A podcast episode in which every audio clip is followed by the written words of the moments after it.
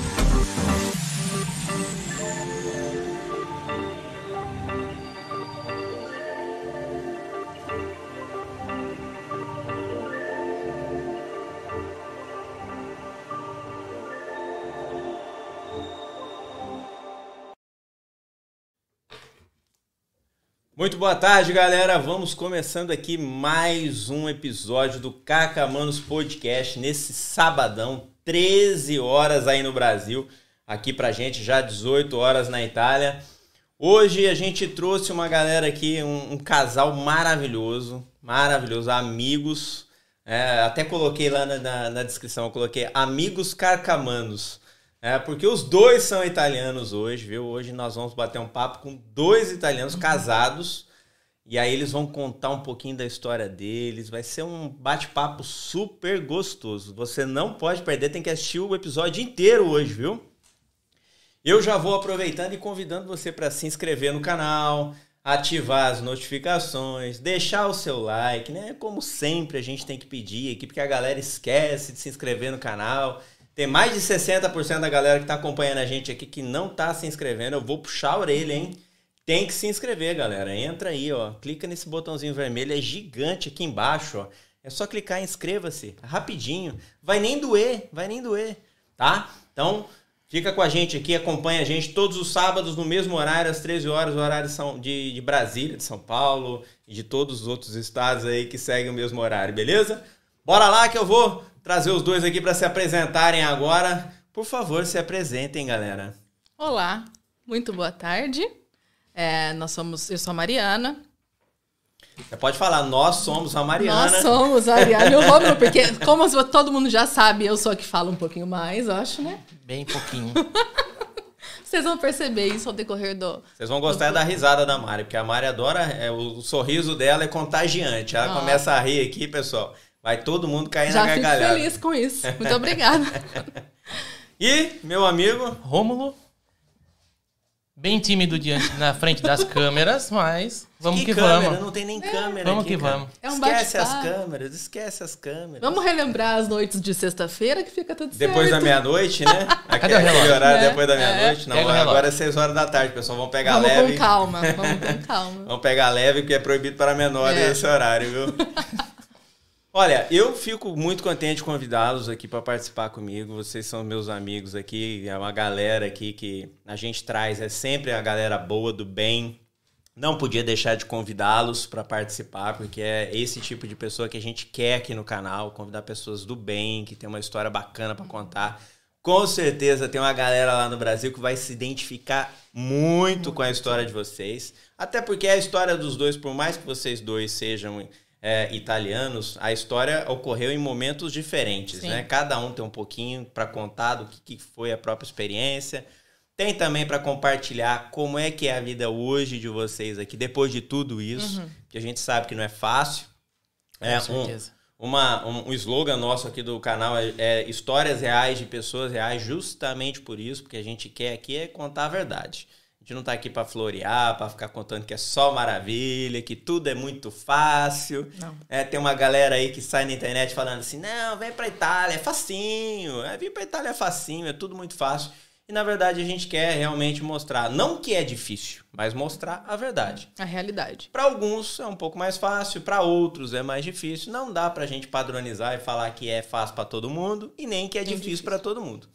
Então a gente trazendo pessoas aqui que vivenciaram isso e compartilhando essa experiência, eu tenho certeza que vai ter muita gente que vai se identificar com a história de vocês. Então a ideia é justamente Uhum. essa.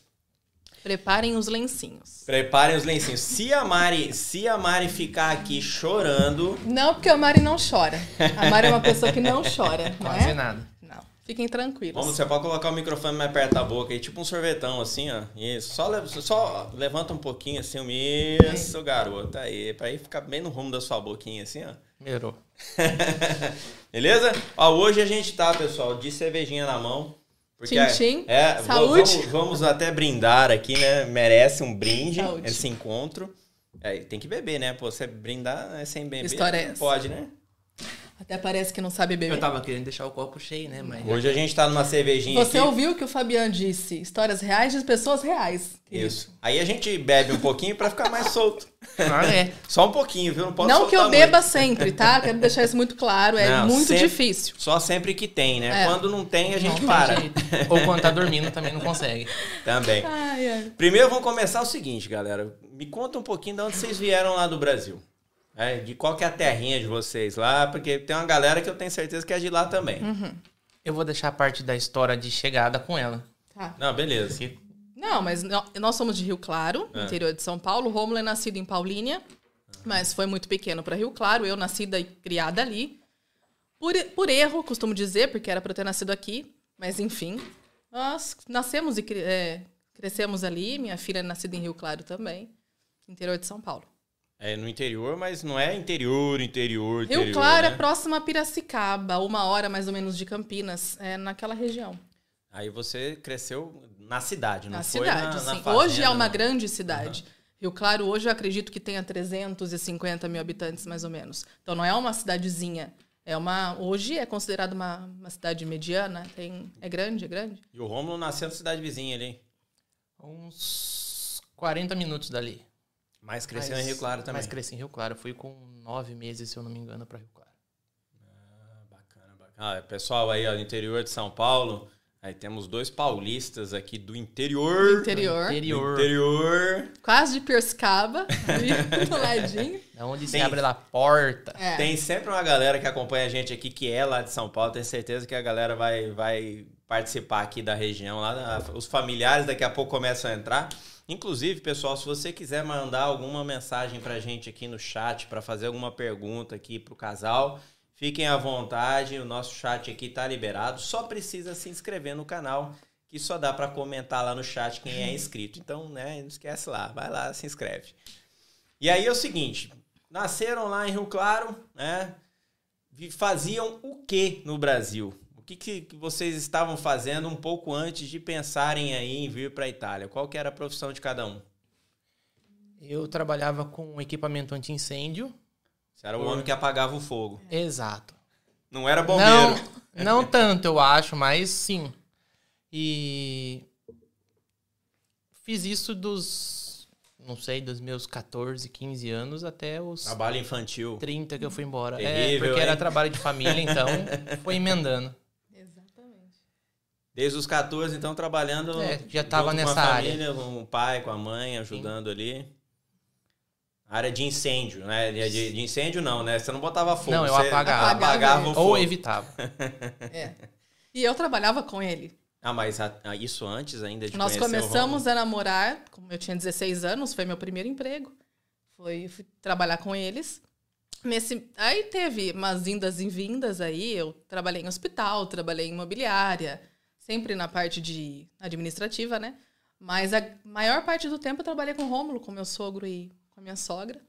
Aí- e era isso, aí fazia aquele- parte administrativa. Aquele todo dia ali, né? Bom dia, Rômulo. Bom dia, Mari, né? Virou namoro. Não, já namorava. Ah, já namorava. Namorava. E a gente Ah. começou a namorar e depois de alguns meses, meu sogro perguntou se eu queria trabalhar com eles. E aí foi assim.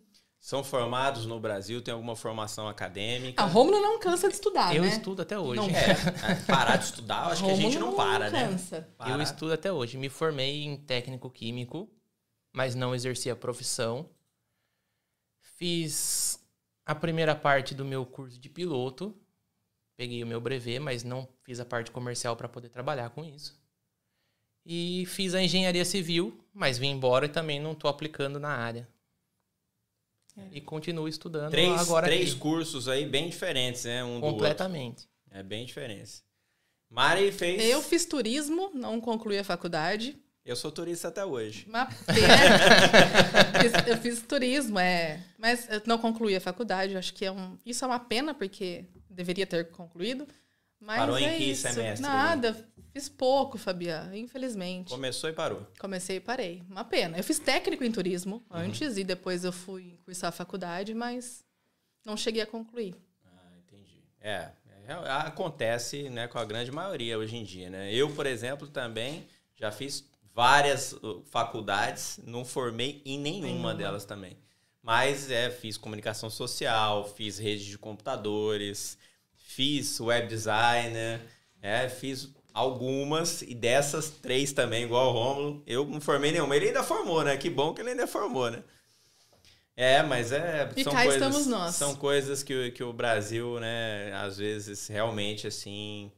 é, deixa, deixa a desejar, porque é realmente difícil para quem quer estudar e formar no Brasil, não é muito fácil, né? Não. Para quem quer formar na rede pública, às vezes a concorrência é, é tanta que tem alguns que ainda entram com QI e ainda atrapalham aqueles que estão concorrendo. Para quem quer entrar na particular, precisa ter uma grana boa guardada, também não é fácil. Ainda que Rômulo é muito dedicado. Eu falo que ele estuda até hoje. Não acho que não vai parar de estudar nunca. Então, quando o Rômulo fez o curso de para tirar o brevet de piloto, ele passava horas, finais de semana, de madrugada, estudava, estudava. Eu não tenho essa essa disciplina para estudar assim. E é o que eu falo, eu abri mão de tudo para cuidar da minha filha, né? E, e disso eu não me arrependo nem um pouco. E aí você acaba deixando outras coisas de lado, né? Entre cuidar da Manuela e cuidar do meu casamento e me dedicar mais ao estudo, eu optei por cuidar da nossa família. Talvez não tenha sido a, a coisa certa a se fazer naquele momento. Mas é o que você falou, é- não é tão fácil estudar, se formar em alguma coisa. E cuidar da família ao mesmo Não, tempo ainda é é. mais difícil Ainda ainda. que nós tínhamos uma rede de apoio gigantesca, né? Porque eu tenho a minha família, a minha sogra que sempre me ajudou demais com tudo, principalmente com a Manuela. Mas de uma forma ou de outra você tem que abrir mão em algum momento. Você tem que optar por alguma coisa, né? E vocês sabem muito bem que a minha prioridade é minha filha, e, então, mas é Inclusive, eu espero que ela esteja hoje assistindo para dar audiência pra É. gente aqui. Já aproveito para falar pro pessoal aqui, ó, entra aí, pega o linkzinho do vídeo, galera, e compartilha aí nas redes sociais, manda pro Facebook, manda pro grupo da família aí do WhatsApp. Pode mandar para aquele familiar chato também, não tem problema não. Manda pro tio chato, pro, pro tiozão sem graça, pode mandar para todo mundo aí, galera. Convida a galera para participar aqui. Quanto mais pessoas participarem, eu tenho certeza que as histórias aqui vão é, identificar com a sua, tá? Bom, aí vocês lá no Brasil, programando lá a vida de vocês com família, veio como essa ideia de vir pra Itália? Da onde que Quem saiu isso? Quem vai contar a história? Ah, a ideia a gente sempre teve desde que namorava. Sim. Com 16 anos. Exatamente. Com 18 mais exatamente, a gente já estava correndo atrás de documentação para vir para cá. Mas, então, o Rômulo já é cidadão italiano há muito tempo, né? Eu falo que, graças a Deus, a cidadania caiu no colo dele, porque a família entrou pelo através do consulado de São Paulo, né, amor? Então foi uma coisa, tipo, uma surpresa. Isso faz quantos anos? Foi em 2011? 2011 foi concluído. finalizou. Entrou em 2009 e finalizou em 2011. Um belo dia ele acordou italiano. Exato. É, a tia dele Que falou, olha, delícia, hein? É, a essa- gente foi chamado no consulado. Você tem interesse? Muito, né? É muito, porque quando a gente começou a namorar, Fabia, eu digo que eu nasci no Brasil por esbalho, né? Foi eu nasci no Brasil por erro, porque realmente, já contei pra vocês, o sonho da minha vida era estar aqui. Isso acho que desde que eu, antes de eu nascer. Então, e eu tinha certeza que um dia isso ia acontecer. Quando nós começamos a namorar, que eu falei pro Romulo, eu quero morar na Itália, e era a Itália, porque a gente sabe que brasileiro tem muitos brasileiros que querem morar no exterior, porque acredita que ali a vida vai ser um pouco melhor. Não, a minha relação é com a Itália.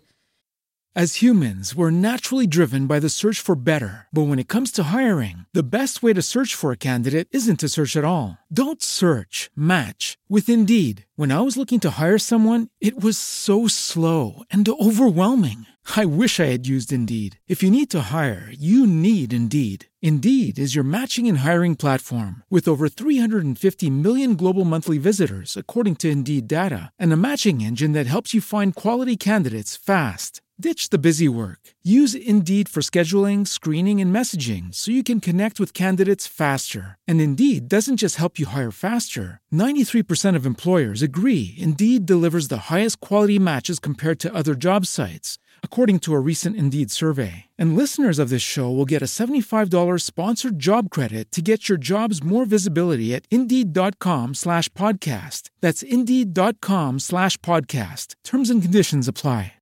With the Lucky Land slots, you can get lucky just about anywhere. This is your captain speaking. Uh, we've got clear runway and the weather's fine, but we're just going to circle up here a while and uh, get lucky. No, no, nothing like that. It's just these cash prizes add up quick. So I suggest you sit back, keep your tray table upright, and start getting lucky.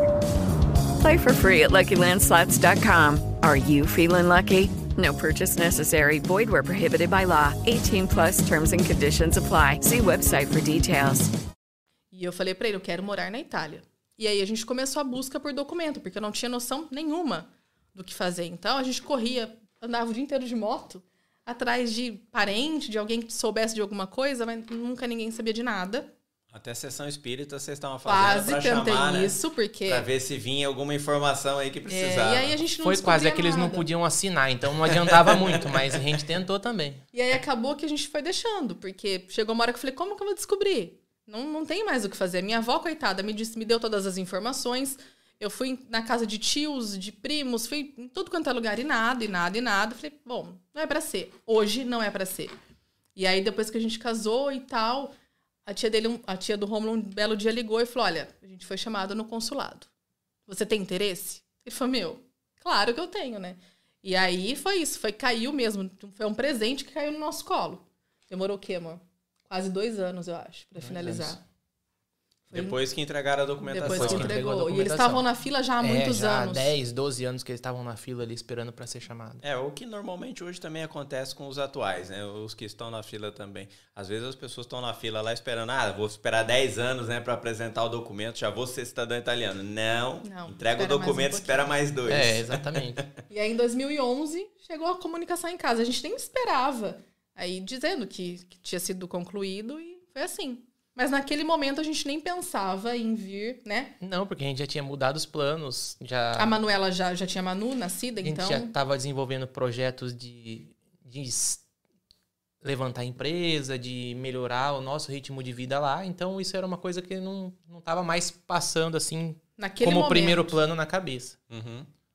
E aí, a gente foi fazendo a nossa vida ali. A Manuela já tinha dois anos nessa época e, graças a Deus, as coisas começaram a caminhar, é, né? Enfim.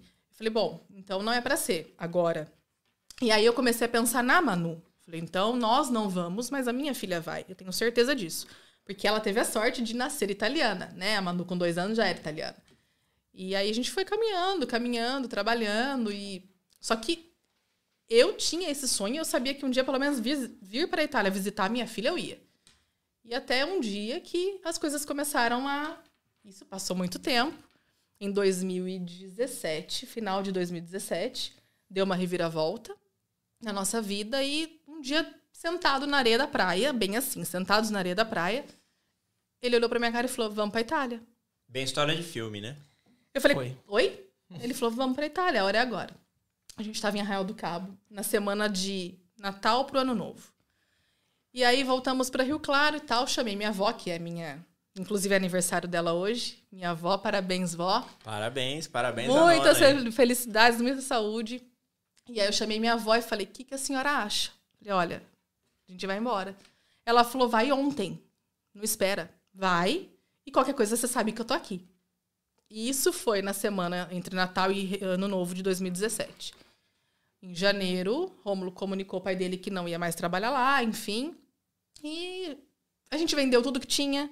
Vendeu carro, vendeu todos os móveis, vendeu tudo, tudo, tudo. O Rômulo não tinha ainda o passaporte italiano.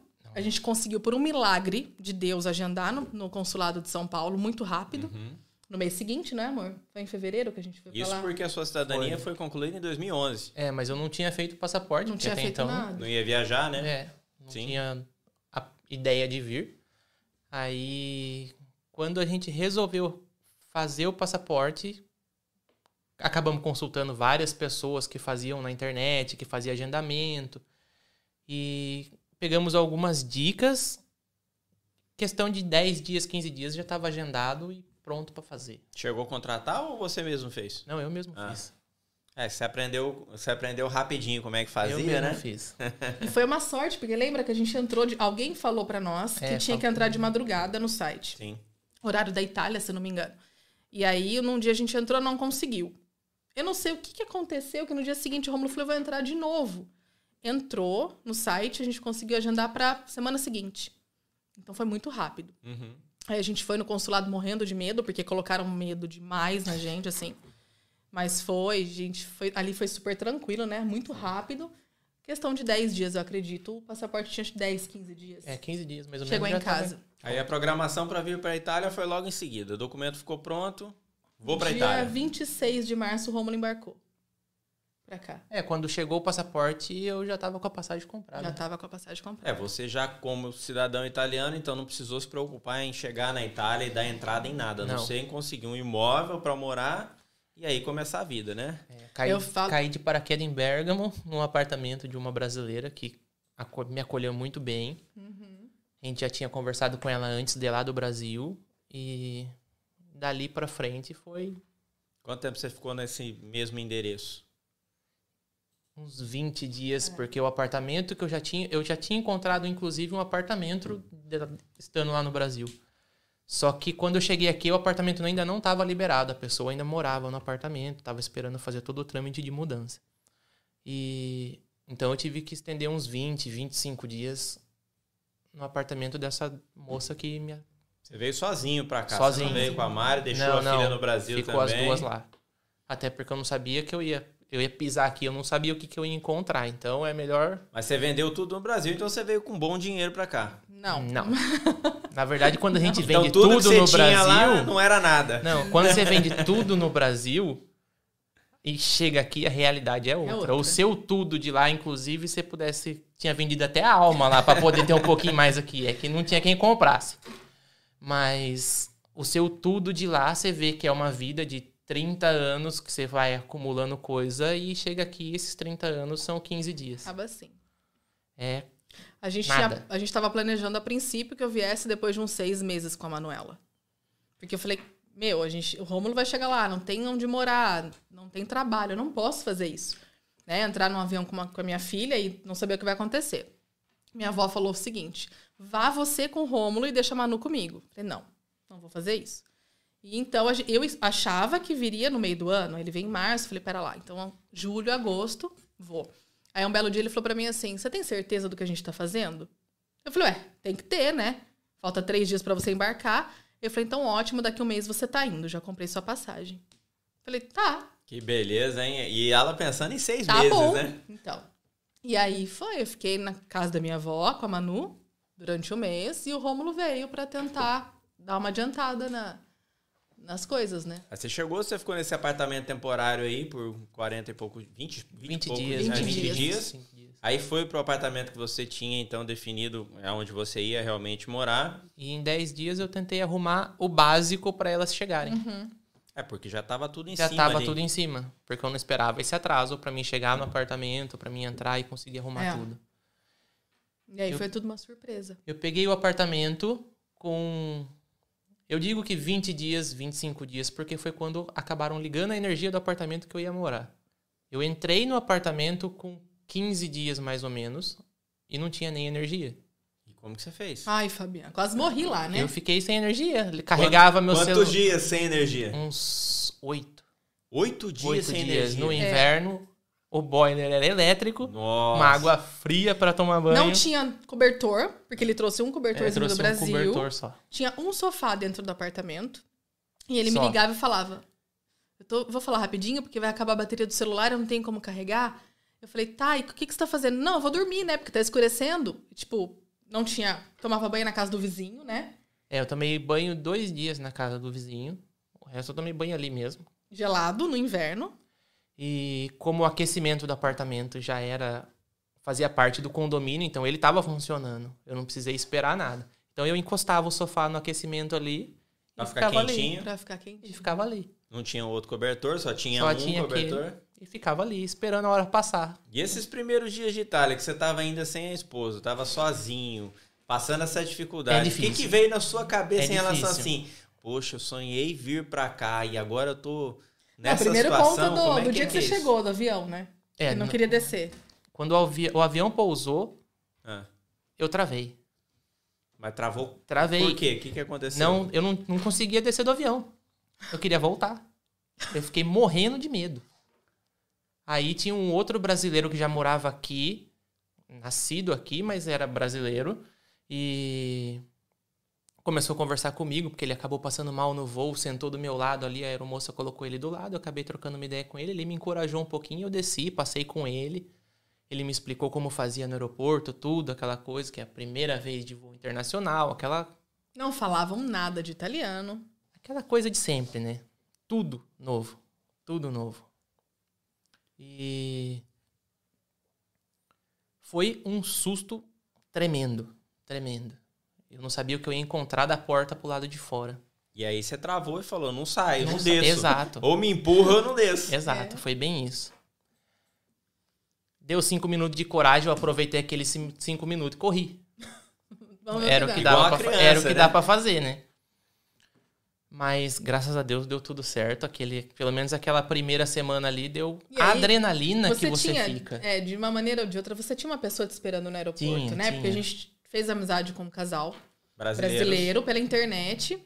E eles deram muita força pra gente. Então, quando o Rômulo chegou, ele tava esperando no aeroporto. Não é que chegou aqui também e falou, pera lá, e agora o que, que eu vou fazer? Pra onde eu vou? Não, já tinha Não. meio uma programação e a gente tinha. Não é que deu tudo Mas exatamente claro como que dá programado, Você mas chegar num lugar que você nunca esteve antes, não falava a língua, porque a gente fez curso de italiano há- quando começamos a namorar, né? Lembra? Com 16 anos. Com 16 anos. E isso quando você já veio pra cá, você já tinha quantos é, anos? a- 31. 30. Ê, aí é duro, hein? É, não, mas a gente fez o. Começou a fazer o curso de italiano, ficava no centro da nossa cidade. Na primeira semana eu já parei o carro onde não podia, tomei uma multa, porque não tinha mais aonde estacionar. Eu falei, não, vai ser uma multa por semana. Cada aula que eu for lá, não vai Desistiu do render. curso. Desistiu do curso. Não vai render. Aí a gente acabou fazendo um mês, um mês e meio só e parou. E fez um mês antes de vir, né? E fizemos um mês antes de vir. Então sabia falar tchau. Só que nesse Tchau. mês também eu trabalhava muito com obra. Ela e a Manu faziam o curso, porque a professora ia em casa. Uhum. Eu chegava, já tava no meio da aula, ou já tinha acabado. Eu acho que eu peguei uma ou duas aulas inteiras, no máximo. Aham. Então a gente, eu vim pra cá cru, cru de tudo. Mas aí chegou nessa casa, de- ainda de brasileiros, ficou ali por 20 dias, onde você teve um pouco de conforto ainda, né? Tive, não, então, aqueles Ali 20 você dias foi mais, tran- mais tranquilo e eu aproveitei esses 20 dias pra mim co- começar pelo menos a entender o que eu tinha que fazer ali. Porque a gente chega num lugar que não conhece por instinto de sobrevivência, eu acho. Posso, acredito nisso. Você tem que correr atrás daquilo que você precisa, no mínimo. Que vai ser seu alimento, que vai ser o- a sua higiene. Então, eu ia pro mercado às 8 horas da manhã e saía de dentro do mercado às 6 horas da tarde.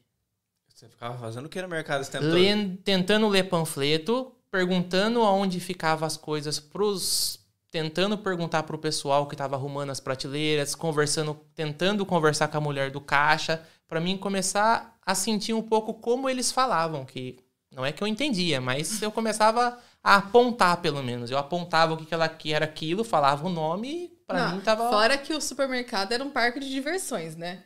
Porque ele me ligava alucinado com, com o preço das coisas. não, amor, e olha isso. Quando você chegar aqui, não, você não tem noção. Então ele se divertia. Nossa, eu cheguei na época que tava todos os ovos de Páscoa lá. É, na época Misericórdia. Ah, você ficou quantos dias comendo ovo de Páscoa Nenhum, desse não. Não, eu não comi porque eu não sabia o que me esperava. Então, todo o dinheiro que eu trouxe, eu tentei segurar ao máximo. Na verdade, que eu fui comer, comer mesmo comida de verdade, foi depois que elas chegaram, depois de um mês. Mais uma coisa que eu queria matar, né? Você ficou um mês, então, Um mês regrando na o seu base- dinheirinho ali, esperando É, a eu família toda comprava, chegar. comprava tipo um potinho de salada que eu pagava R$ 1,50, 2 euros e fazia aquilo lá durar dois dias. Caramba. Porque eu não sabia o que me esperava. Porque até então era pra mim ter ido pro apartamento e eu não fui. Eu não sabia quanto tempo aquilo ia enrolar. E na hora que eu vi, depois da conversão de todo o dinheiro que a gente vendeu, que eu achei que eu tava milionário no Brasil, vim pra cá, Milionário. eu cheguei aqui e falei, opa, E o, o euro não tava tão alto, Você né? achou que tava com muito dinheiro. eu achei que eu tava no. Tava fofo. Tava. E o euro não tava tão alto na época que você veio. Não. Não era como agora. E ainda assim, você- esse primeiro mês, você deu uma segurada justamente porque você imaginava E- que talvez ia, Bom, eu ia cheguei- ser a- apertado. Pra você ter uma ideia, eu cheguei aqui na Itália, eu tava pesando 98 quilos. Quando elas chegaram, eu já tava com 80. Eu perdi 18 quilos no mês. É. É. Eu precisava fazer isso também. Vamos, ma- vamos mandar a Mari pra, pra um outro país aí. É, não, mas não foi fácil. Eu não- e eu no Brasil, a- hoje a Manuela briga comigo, porque eu não saí do quarto um mês. Você sabe, Michelle sabe que nós somos, né, muito, muito, assim, unidos. E aí eu fiquei na minha avó, ele aqui, e eu não saía do quarto. Então, foi um mês difícil pra ele lá, e foi um mês difícil pra ele aqui, um mês difícil pra mim no Brasil. E a Manu falava, mamãe, vamos sair? Não, não vou. Fabia, parece que... Sabe quando a vida não funciona? A impressão que eu tinha era essa. E aí eu me preocupava com ele, porque você tá comendo? Ah, comi salada. Romulo, você... não, porque não sei o quê, tô passando frio. Não, nem me falava que passava frio, mas eu não, né, eu sabia o que estava acontecendo aqui. Então, foi um mês que parecia um seis. As humans, we're naturally driven by the search for better. But when it comes to hiring, the best way to search for a candidate isn't to search at all. Don't search, match with Indeed. When I was looking to hire someone, it was so slow and overwhelming. I wish I had used Indeed. If you need to hire, you need Indeed. Indeed is your matching and hiring platform with over 350 million global monthly visitors, according to Indeed data, and a matching engine that helps you find quality candidates fast. Ditch the busy work. Use Indeed for scheduling, screening, and messaging so you can connect with candidates faster. And Indeed doesn't just help you hire faster. 93% of employers agree Indeed delivers the highest quality matches compared to other job sites, according to a recent Indeed survey. And listeners of this show will get a $75 sponsored job credit to get your jobs more visibility at Indeed.com slash podcast. That's Indeed.com slash podcast. Terms and conditions apply. With Lucky Land slots, you can get lucky just about anywhere. Dearly beloved, we are gathered here today to. Has anyone seen the bride and groom? Sorry, sorry, we're here. We were getting lucky in the limo and we lost track of time. No, Lucky Land Casino, with cash prizes that add up quicker than a guest registry. In that case, I pronounce you lucky. Play for free at LuckyLandSlots.com. Daily bonuses are waiting. No purchase necessary. Void where prohibited by law. 18 plus. Terms and conditions apply. See website for details. né? Até chegar aqui. Eu falo que o Rômulo foi, foi não, ele é um guerreiro e Rômulo faz coisas até hoje aqui que eu não imaginava que ele fosse capaz.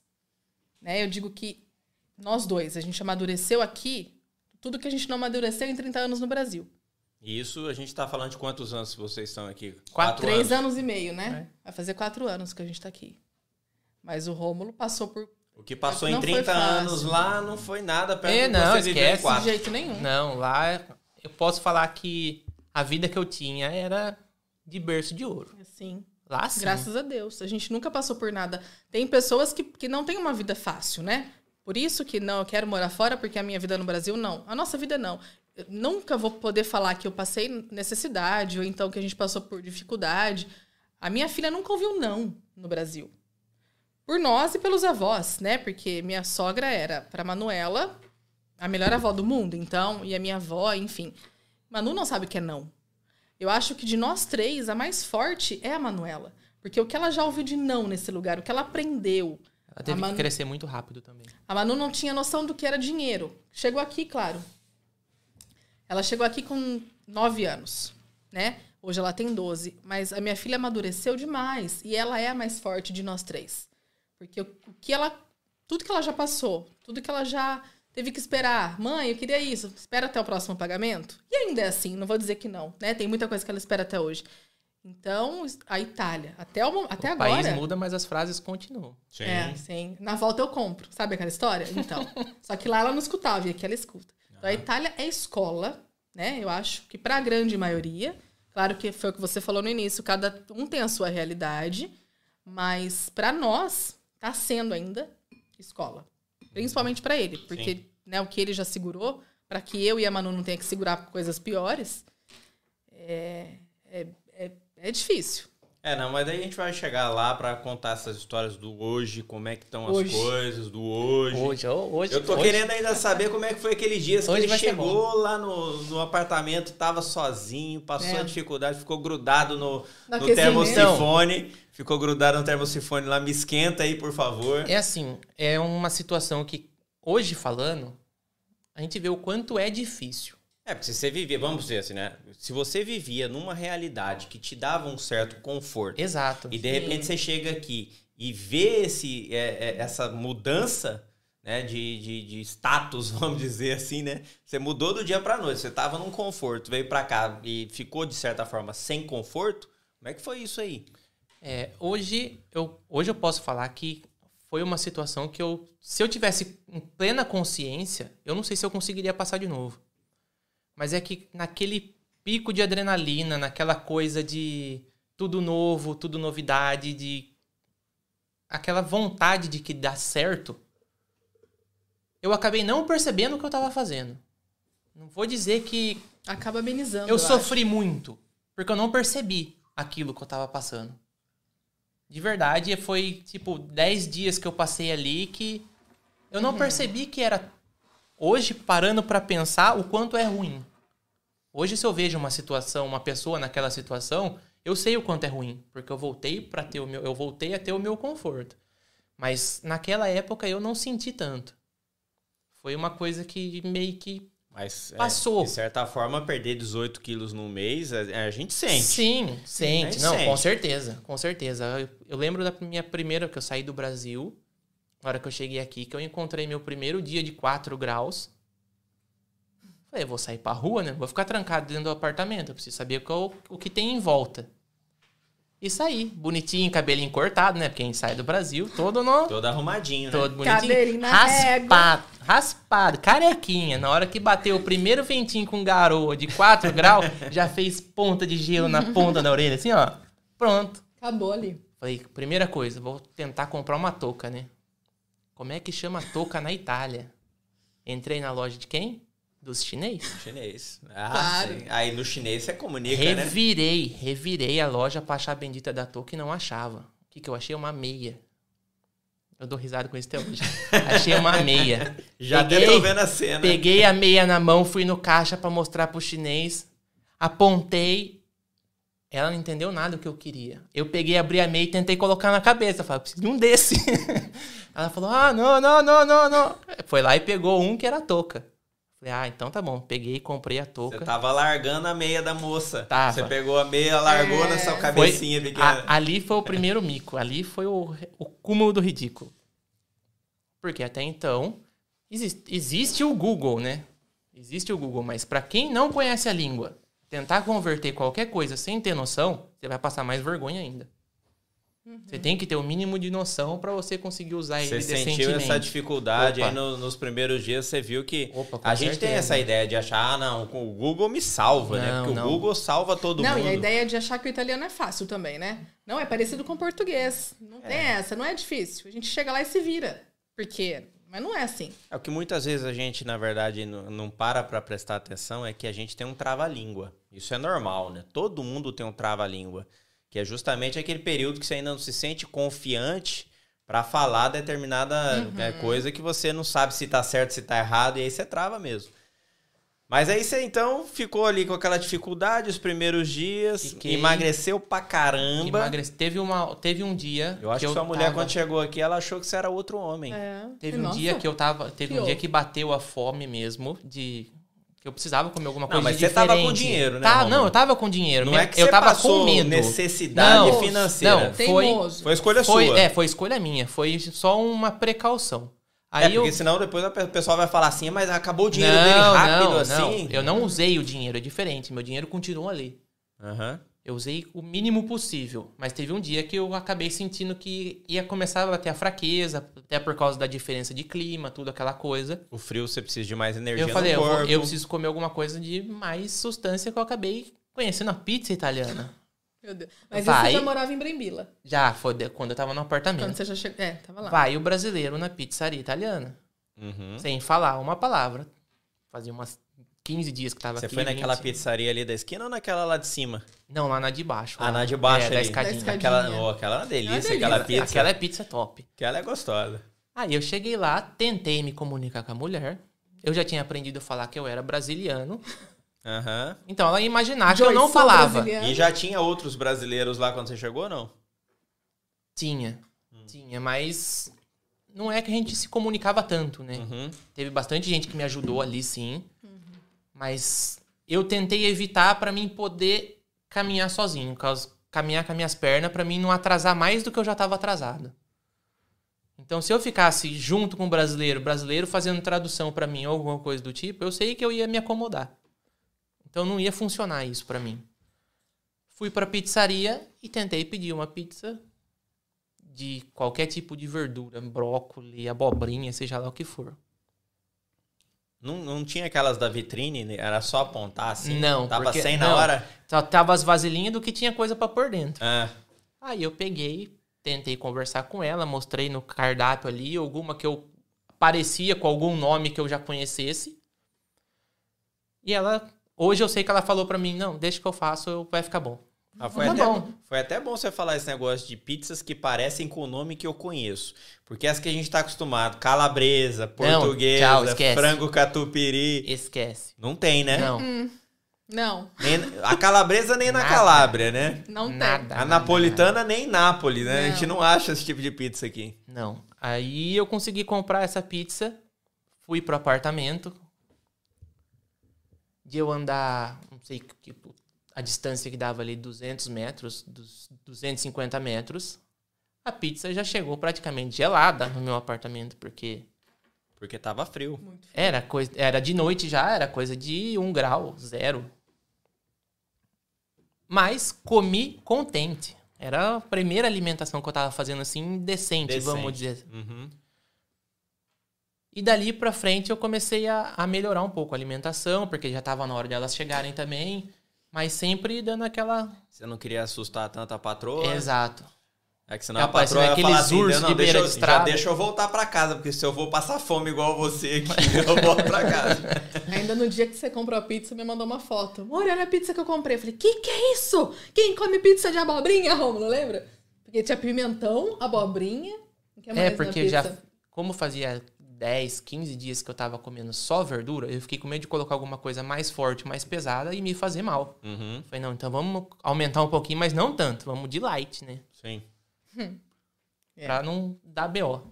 E graças a Deus deu tudo certo. E fomos sobrevivendo. Aqui. E quando a família chegou, como é que foi o impacto, assim? Você passou esse mês, primeiro mês ali, meio complicado. Aí chegou a esposa e a filha. Em E aí? 15 em- os últimos 10 dias antes de elas chegarem, eu consegui comprar uma cozinha, fui no lugar desmontar. Aí você trouxe- começou a gastar um pouco, né, É, seu pão duro? Aí não tinha jeito, mas foi justamente por isso que eu imaginei que eu ia ter que acontecer, que eu dei uma segurada. Sim. Aí eu fui buscar a cozinha, Tinha um sofá em casa. montei a cozinha em casa, tinha um sofá, eu passei no mercado, comprei um colchão de casal e um colchão de solteiro. Tinha uma cama de solteiro também, né? Tinha uma cama de solteiro que já tava lá no apartamento. E um, um jogo de, de talher, de prato, três, duas, três panelas, só pra gente começar, pra gente embalar. Mas o apartamento era vazio. Não, tinha nosso quarto também. Nosso quarto já tava Ah, é, o montado. nosso quarto que era do, Do apartamento. do apartamento, que eu acabei comprando antes do vizinho desmontar, que ele ia levar embora e tava querendo vender. Eu falei, não, então eu fico. É, isso é importante até você ter comentado, porque assim, a galera às vezes não sabe, né? Mas aqui na Itália tem apartamento que você aluga, que vem com alguns móveis, incluindo a cozinha, mas tem também apartamentos que não vêm Completamente com a vazios, cozinha, vem completamente vazio. Uhum. E aí, se vem vazio, você precisa pôr até a lâmpada, que senão nem a luz não, de lâmpada casa não você tinha. Não acende. tinha, não tinha lâmpada. Eu já tinha montado tudo, mas as lâmpadas eu não tinha colocado ainda. Às vezes até o lustre também não vem, né? Vem só o fio Sim, pendurado ali só o você fio. colocar o lustre, porque senão também não põe. Senão você tinha não liga a luz, não faz nada. Então tem, é, é bacana a gente comentar isso, porque lá no Brasil a gente tem uma outra é, É uma outra realidade, visão, né? sim. Uma outra realidade. Porque lá a gente aluga um imóvel, às vezes ele já vem com alguma coisa básica pronta. Aqui, não é que não tenha, mas você tem que, antes de, de tudo, antes de alugar o imóvel, perguntar: olha, tem cozinha? É o que, que tem no apartamento? Porque é, se a gente não pergunta, a gente pode ser pego de surpresa, né? É. E pega. E aí você. Máquina de lavar roupa. Que A a secadora. consegui achar um cara na internet que tava fazendo uma promoção de duas máquinas usadas, uma lavadora e uma secadora. Comprou as duas. Eu consegui pegar as duas por um precinho bom. E. Eu Pegou alguma era coisa de doação também? Alguma coisa que alguém tinha doado? Não. Hum, Não, porque na verdade eu não conhecia essa parte de doação que é muito grande aqui na Itália. Porque não é que é doação que nem a gente tá acostumado a pensar no Brasil. Ah, tem alguém doando. Não. Uma porcaria velha que. Aqui é, não é. um- fora. Aqui é- eles fazem a doação. Quando eles vão fazer uma doação, é de coisa nova que eles estão trocando por uma mais nova. Então tudo Ou porque não cabe é, na onde eles querem exato, pôr, né? Ou porque não Exato. cabe. E mas naquele, naquele momento eu não conhecia essa essa regra, não sabia da existência desse tipo de, de coisa. Então Uhum. eu acabei comprando tudo e tudo, o básico para É, pra começar. para né? começar. Aí a família chegou, já tava pelo menos alguma coisa arrumada na casa, tava tudo já no lugar pra eles começarem a viver Pra também. mim falar que eu não ganhei nada, eu ganhei um aspirador de pó da moça que eu morava no apartamento em Bergamo e um fogão elétrico de três bocas, mas que na verdade só funcionava uma. Ah, certo. Mas foi o que me salvou também naqueles última semana ali. antes dela que o meu eu não tinha nem a cozinha ainda, eu colocava o fogão elétrico em cima de uma geladeirinha pra poder cozinhar. Até terminar de montar a cozinha. Que daí a cozinha veio com o fogão, veio com o forno, veio com uma geladeira. Eu achava a coisa mais linda a cozinha. Nossa, quando eu vi, eu falei, meu Deus, que graça. Só Porque a cozinha hoje é bonita. a minha cozinha é bonita. Ah, é, a cozinha tá lá, firme e forte. Ela tá lá. E eu achava linda. Quando ele me mandou foto, falou, amor, o que você acha? Eu falei, meu Deus, que coisa mais linda. Porque é diferente do que a gente tá acostumado lá, né? Sim. E eu acho uma graça. E aí eu tinha minha cozinha, falei, meu Deus. Ele compra tudo novinho, talher, panela. Deixou tudo bonitinho. Gastou tudo e mais um pouco. Acabou o Gastei. dinheiro ali. Acabou ali o dinheiro? Não, não, Ah, não. bom, uma, pelo amor de Deus. né? uma boa, uma boa parte falar, mordeu. Esses 30 anos seu aí Não, tá feio, né? Uma boa parte mordeu, mas é que assim, a gente veio na intenção de dividir um apartamento com uma família que a gente acabou não dividindo. Uhum. Tivemos que assu- acabar assumindo tudo o, o trâmite de calção, de aluguel. Então o que a gente tinha planejado para tipo 7, 8 meses acabou sendo reduzido para 4, Sim. Porque dobrou tudo. Aí eu tive que montar o apartamento que reduziu mais um pouco. Tive um problema que essa parte eu prefiro até nem ficar falando muito, que foram os problemas técnicos com o comune, com o documento e blá blá blá e blá blá blá, que eu tive que fazer uma viagem de norte a sul na Itália só para mim conseguir fazer minha identidade. De um dia pro outro. Fui na segunda, voltei na terça de noite. Sim. As humans, we're naturally driven by the search for better. But when it comes to hiring, the best way to search for a candidate isn't to search at all. Don't search, match with Indeed. When I was looking to hire someone, it was so slow and overwhelming. I wish I had used Indeed. If you need to hire, you need Indeed. Indeed is your matching and hiring platform with over 350 million global monthly visitors, according to Indeed data, and a matching engine that helps you find quality candidates fast. Ditch the busy work. Use Indeed for scheduling, screening, and messaging so you can connect with candidates faster. And Indeed doesn't just help you hire faster. 93% of employers agree Indeed delivers the highest quality matches compared to other job sites, according to a recent Indeed survey. And listeners of this show will get a $75 sponsored job credit to get your jobs more visibility at Indeed.com slash podcast. That's Indeed.com slash podcast. Terms and conditions apply.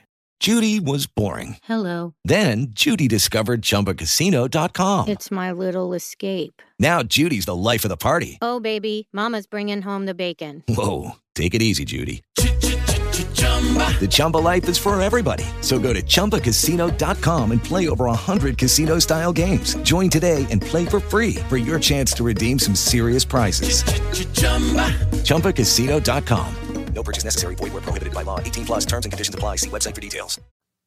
Tive que alugar carro, tive que abastecer carro. Isso a gente já tava aqui. Pagar pedágio que eu nem imaginava quanto custava, mas eu tinha que fazer, então eu fui e voltei.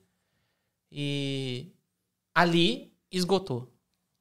Então, a parte da, de, da parte de montar o apartamento tinha mordido uma boa fatia, mas o que Fazer a viagem me é que tava complicou, fora da- dos planos. o que me complicou Sim. realmente foi o empecilho do comune. Mas Quando você foi no Comune, você, a Mari já tinha chegado? tava não? aqui. Já Já estava tava aqui. aqui. Aí foram juntos lá pra pra fazer essa viagem. Já. É, é só para deixar claro pro pessoal que tá acompanhando a gente aqui, na verdade pediram para você ir até o Comune do seu Dante Causa para fazer a carteira de identidade, porque era lá que tinha sido feita a transcrição É, dos seus eu já, documentos, né? Sim. eu já tinha, como eu entrei no, na Itália já com o passaporte italiano, até então eu apresentei o, aparta, ou o passaporte no comune e achei que ali eu ia fazer minha residência, todo o trâmite que tinha de ser feito. Mas não foi isso bem que aconteceu.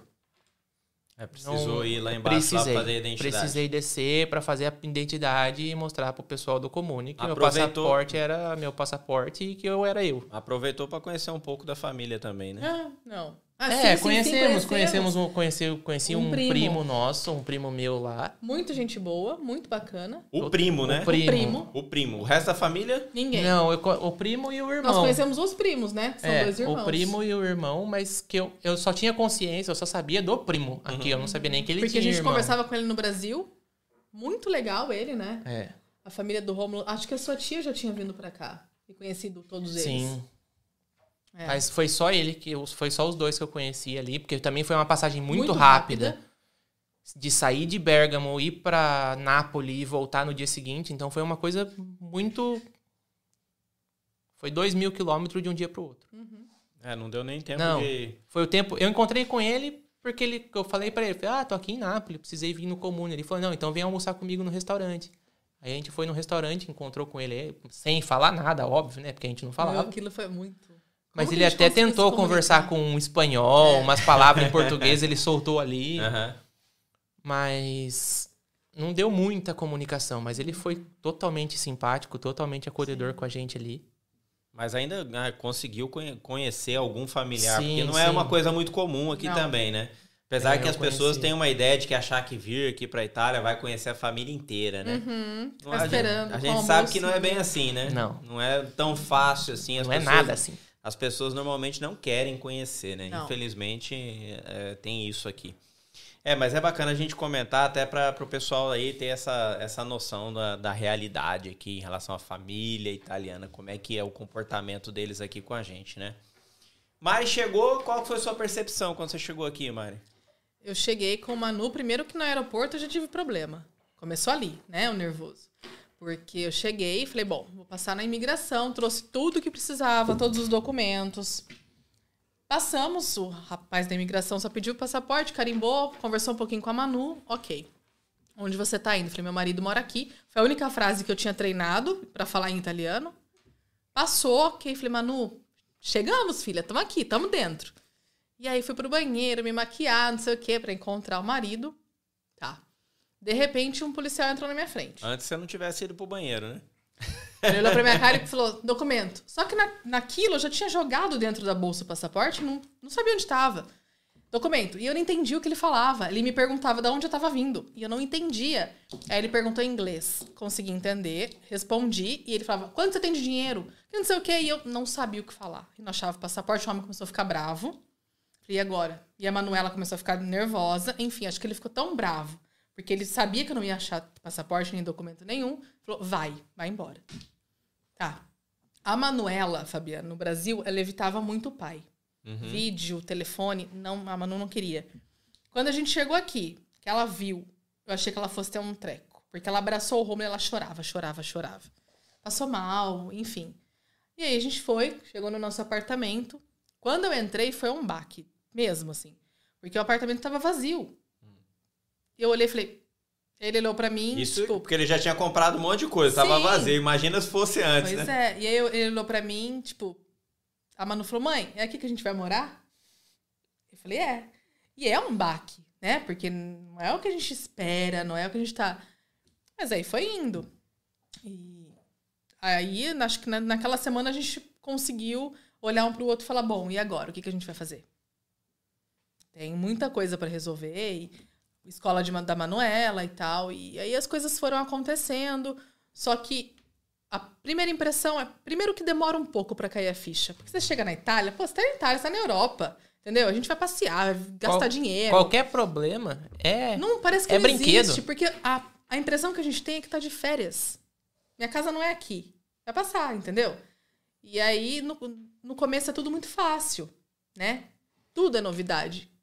Cara, se eu olhar uma coisinha diferente, fala, pô, né? Tudo que você vê, o olhinho brilha, né? Tudo, tudo, tudo. E a nossa cidade é muito bonitinha, então você fica, meu, olha isso. E você vai no o dia que ele me levou no supermercado, eu falei, meu, isso é, um- é realmente um parque de diversões, porque é tudo barato, só que na.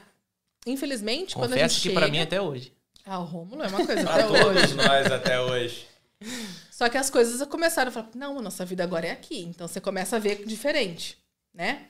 E eu sou muito preocupada. Você ficava Rômulo- fazendo conta de tudo Não, eu ainda. faço isso até hoje. Rômulo é muito leve. Até o Rômulo é muito leve, ele deixa as coisas. Relaxa, relaxa. Eu já não, eu sou mais preocupada.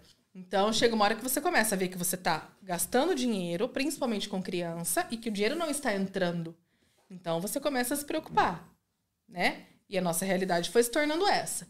Primeiro que essa história do documento atrasou para ele procurar emprego. E aí, quando começou a procurar trabalho, não é que caiu tão rápido no colo.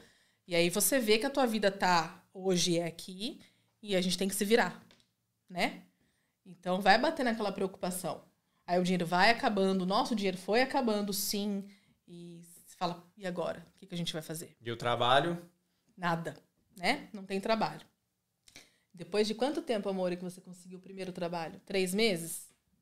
É, três. Quase quatro meses. Primeiro teve uma entrevista, né? A primeira entrevista de emprego. Depois de uns dois meses que a gente tava aqui, eu acho. Fiz minha primeira entrevista, eu saí da- dali da nossa cidade, nunca tinha andado de ônibus aqui. Tinha que descer no meio de Bergamo e procurar onde eu tinha que fazer entrevista. Fui, fiz a entrevista tentando falar ali, porque eu já estava com três meses e já tinha pegado pelo menos a noção de, de sílaba, de, de pronúncia, essas coisas Chegou- já. Você chegou a fazer aquele curso de comune para aprender Não, alguma coisa italiana? Então Não. foi só na raça Foi, mesmo. foi de ficar dentro do mercado 12 horas por dia. Aprendi, aprendi, bas- aprendi bastante. É a melhor escola que tem, eu acho, é essa. Assim, com certeza. Na, no dia a dia. Uhum. É você escutar. Eu tentava alugar bicicleta para poder ficar andando pra cidade, naquelas bicicletinhas auto, por aplicativo. Compartilhada. É. E peguei uma noção boa em dois meses, dois meses e meio, eu já estava conseguindo pelo menos decifrar o que falavam. Entender. Eu podia até não saber o que estava falando, mas eu conseguia separar as palavras já. Uhum. Já sabia onde começava uma e terminava a outra. E arriscava falar também. É, eu tentava ler o que estava escrito no Google, porque daí quando eu comecei a identificar mais ou menos como eles falavam, que eu comecei a usar o tradutor. Hum. Então, a- alguma coisa eu arranhava. E como é que foi fazer essa entrevista então? Você tava Exato, arranhando em italiano. Exato. Você fez a entrevista com Eu- o Google? Exatamente. Com o Google na mão. Fiquei com o celular na mão, avisei ele, já tinha deixado até uma mensagem de texto pronta ali em italiano. Falei pra ele que o- a parte de não parlo italiano, a gente aprende assim de imediato. Você já vai, já vem Você já com vai pronto. cá, né? Você já vai pronto. Então, ele entendeu, o rapaz foi muito simpático, atencioso. E me ofereceu um emprego, só que eu teria que mudar para Bolonha. Não era nem mudar, né? Não, não era nem mudar, era eu ir para trabalhar numa obra na Bolonha, passava tipo 30 dias lá, ficava 10 dias em casa, voltava 30 dias para lá e ficava 10 dias em casa, alguma coisa do tipo. Uhum. E um salário baixíssimo. Pelo que eu já estava procurando, que eu já tinha conversado com os outros brasileiros que estavam aqui. Eu falei, não, já que eu tô arriscando, eu vou arriscar jogo de cara uma coisa um pouquinho melhor.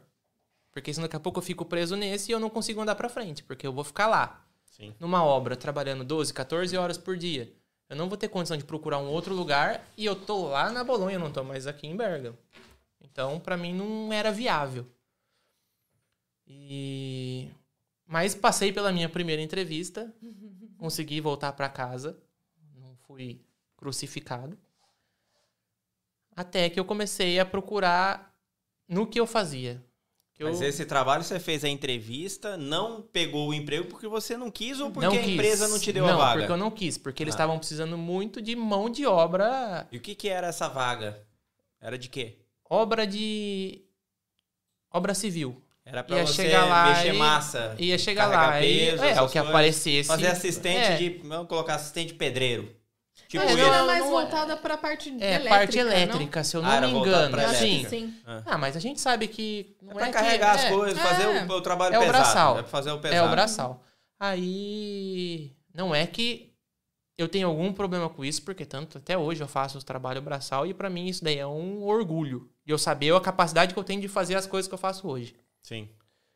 Mas naquela, naquele momento, a- o que me impediu de aceitar aquele emprego foi O salário. o salário. E eu- não é nem o tanto o, tempo- salário. e o tempo que é, você ia ficar fora é de casa. o, é o afastamento que elas tinham acabado de chegar. Sim. Elas tinham acabado de chegar. Eu falei, eu vou ficar mais um mês fora, voltar pra casa e ficar 10 dias. Não foi pra isso que a gente veio. Precisava do seu suporte também, né? Se fosse um salário um pouquinho melhor, eu até falava, vai, querido, pode ir. Mas não era o caso. Manda metade pra mim, né? e o É, resto não, você usa. vamos tirar umas férias. Não, mas era. Aí Bem eu baixinho. não, não aceitei esse e comecei a correr atrás de outro que não demorou pra aparecer, porque emprego na Itália tem. Uhum. Eu canso de ouvir gente reclamar que não tem serviço, que a Itália paga pouco, que faz isso, que faz aquilo. Mentira. Tem. Eu nunca passei mais de 10 dias, nunca passei mais de 10 dias que eu mandei um currículo e não apareceu pelo menos três vagas de emprego. Uhum. É, isso é importante. A gente sempre toca nesse assunto aqui na- nos nossos episódios. né? Todas as pessoas que participam aqui comentam a mesma coisa. Trabalho tem. Uhum. Tem. É, tem Você que tem que estar trabalhar. disposto Exato. a trabalhar com o que tem. Aí é que tá o, o peso do negócio. Uhum. Eu trabalhei, como eu falei, estava trabalhando com equipamento anti-incêndio no Brasil.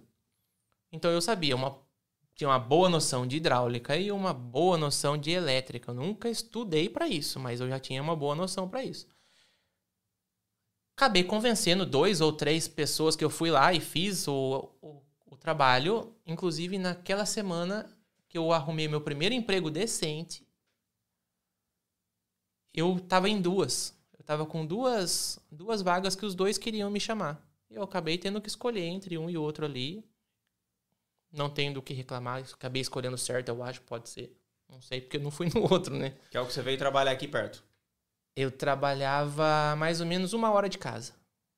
É, não era, não era aqui É, aqui pertinho? em Tizerano. Em Tizerano, aqui assim. Aí, nesse daí, em três meses eu consegui levantar a vida de novo aqui. O que eu trouxe do Brasil, que eu consegui juntar, vamos dizer assim, 10, 15 anos de serviço, eu fiz aqui em três meses. Uhum. Consegui mobiliar o resto do apartamento que faltava, a gente conseguiu passar tranquilo, mas acabamos sendo pego de surpresa pela modalidade de contrato, pela modalidade de coisa, que quando venceu o terceiro mês de contrato, ninguém nem me deu um telefonema. Simplesmente eu não estava mais escalado e eu tô desempregado e pronto. Não foi renovado o contrato. Ninguém fala nada. Uhum. Ninguém avisa, nem nada disso. Pelo menos ali onde eu tava, né? Uhum. Que foi onde a gente tomou o segundo susto e aprendeu, né? A gente vai aprendendo com as coisas que vai acontecendo e fui atrás de outro. Em menos de 10 dias já estava contratado de novo. Uhum. Entrei para trabalhar por cooperativa, que eu não aconselho ninguém assim que chega. É um uma válvula de escape, mas cooperativa de trabalho na Itália te explora. Todas, eu acho. Não posso, não vou falar nomes, mas todas que eu conheci, pelo menos. E até que eu arrumei um serviço bom de novo numa fábrica de queijo. Que ali eu fiquei dois anos, fiz amizade com o meu chefe, ele era muito gente boa. Perto de casa. Perto de casa, aí ficava menos de 15 quilômetros ali, eu tava tranquilo, subia, descia É tranquilo. que esses outros trabalhos que você teve, Tudo né? Era elétrica, tudo é distante, tudo- né? É, tudo. Eu rodei. Eu tive até uma surpresa outro dia que apareceu no meu telefone que faz o. O Google faz uma análise de todas as cidades que você já frequentou, os países, desde 2015, que puxou lá. Uhum. Na hora que o Google me mostrou o mapa de onde eu já tinha passado, eu falei, meu Deus. Tô quase um Fabian. Eu tô rodado. Meu Deus, tô, tô. quase um Fabian. tô Mesmo. eu Quem tava. dera. Quem dera, um dia eu chego no seu nível, não Ei, você tchau. no meu.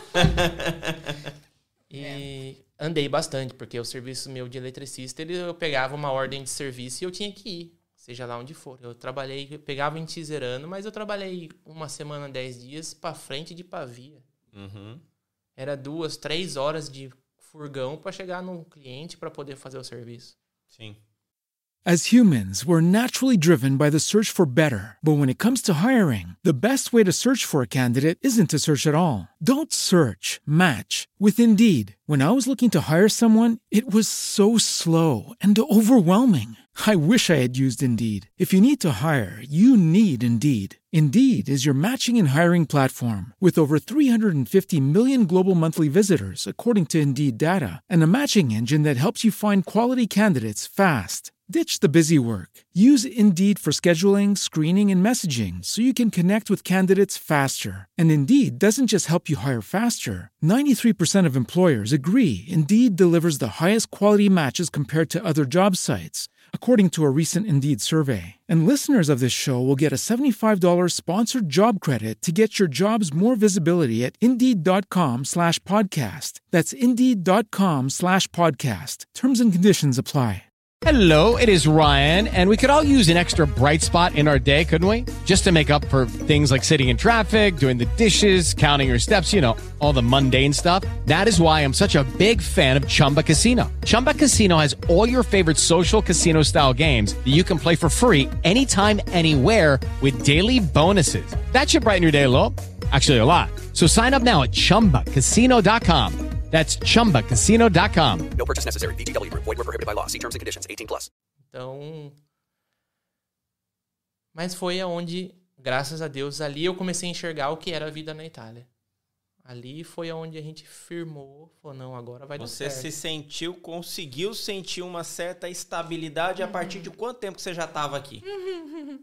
Estabilidade? É, uma estabilidade assim, né? Já estou com a minha casa arrumada, minha família né, está é, bem recebida e eu estou acho- trabalhando. Eu acho que depois de uns seis meses que eu já estava nessa fábrica de queijo. Na Foi ali- fábrica de na queijo. fábrica de queijo, porque ali eu já estava com um contrato bom, um salário bom,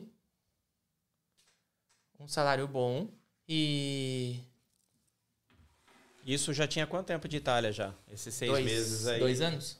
Acho que dois anos. É, foi no Ou fim. quase dois Foi no anos. fim do seu Você entrou na fábrica de queijo?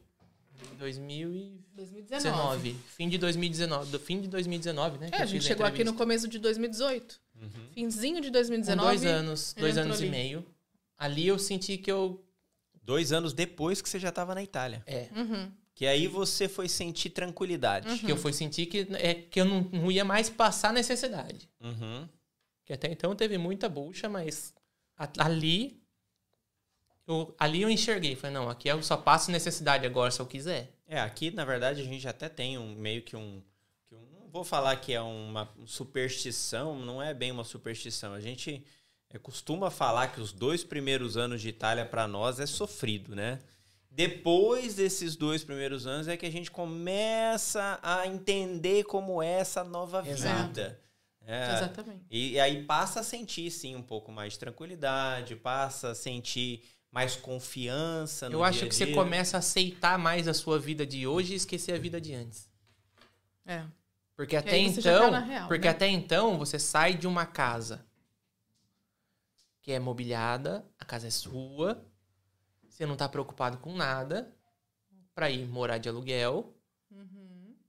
não se comunica e tem toda a dor de cabeça de trâmite de escola de filho, de procurar trabalho, de É tudo muito tudo, novo. tudo. Tudo diferente. Então, nos dois primeiros anos, é paulada atrás de paulada. Eu acho que, inclusive, até pra quem vem muito bem servido de dinheiro. Porque é mais o psicológico, não é nem tanto só o financeiro. Até mesmo porque se a pessoa não tiver um bom psicológico, ela vai gastar mais do que deve. Exato. E Tem isso gasta, também. porque você fica tão alucinado, Exato. você acha que é tudo muito barato, né? Porque você quer comprar tudo. É. E é assim, acho que todo mundo passa por essa fase. Porque, Fabiana, em todo lugar que você vai, você fala, meu, olha o preço disso. Coisa de marca que você vê no Brasil, que tem muita coisa que é inacessível, aqui é muito tudo muito fácil. Uhum. Então você vai comprar, comprar, comprar, chega uma hora que o dinheiro acaba. Porque até aí você está gastando em real, né? Vamos falar. Então é. to- Eu acho que todo mundo passa por essa. Tá comprando uma coisa e pagando cinco. É, exatamente. Sim. E nesse primeiro ano, como é que foi pra você, Mari, né? O Rômulo contou um pouquinho aí da, Uhum. dessa dificuldade dele estabilizar até os- o segundo ano de vida na Itália. Como é que foi pra você esse começo? Vindo né, nessa situação de ter que também começar tudo do zero, tá com uma filha aqui na Itália, tem que dar todo o encaminhamento aí necessário para ela, colocar ela na escola, fazer todo o trâmite Uhum. necessário. Como é que foi esse começo aí pra você? Então, acho que a parte mais difícil pra mim é estar longe das pessoas que eu deixei no Brasil. Isso é o que mais pega até hoje, inclusive. Claro que tem toda essa preocupação financeira e tudo, mas isso o Rômulo sempre levou muito numa boa. A parte de estar longe, porque aqui, querendo ou não, somos nós três. E como eu disse, nós tínhamos uma rede de apoio muito grande no Brasil.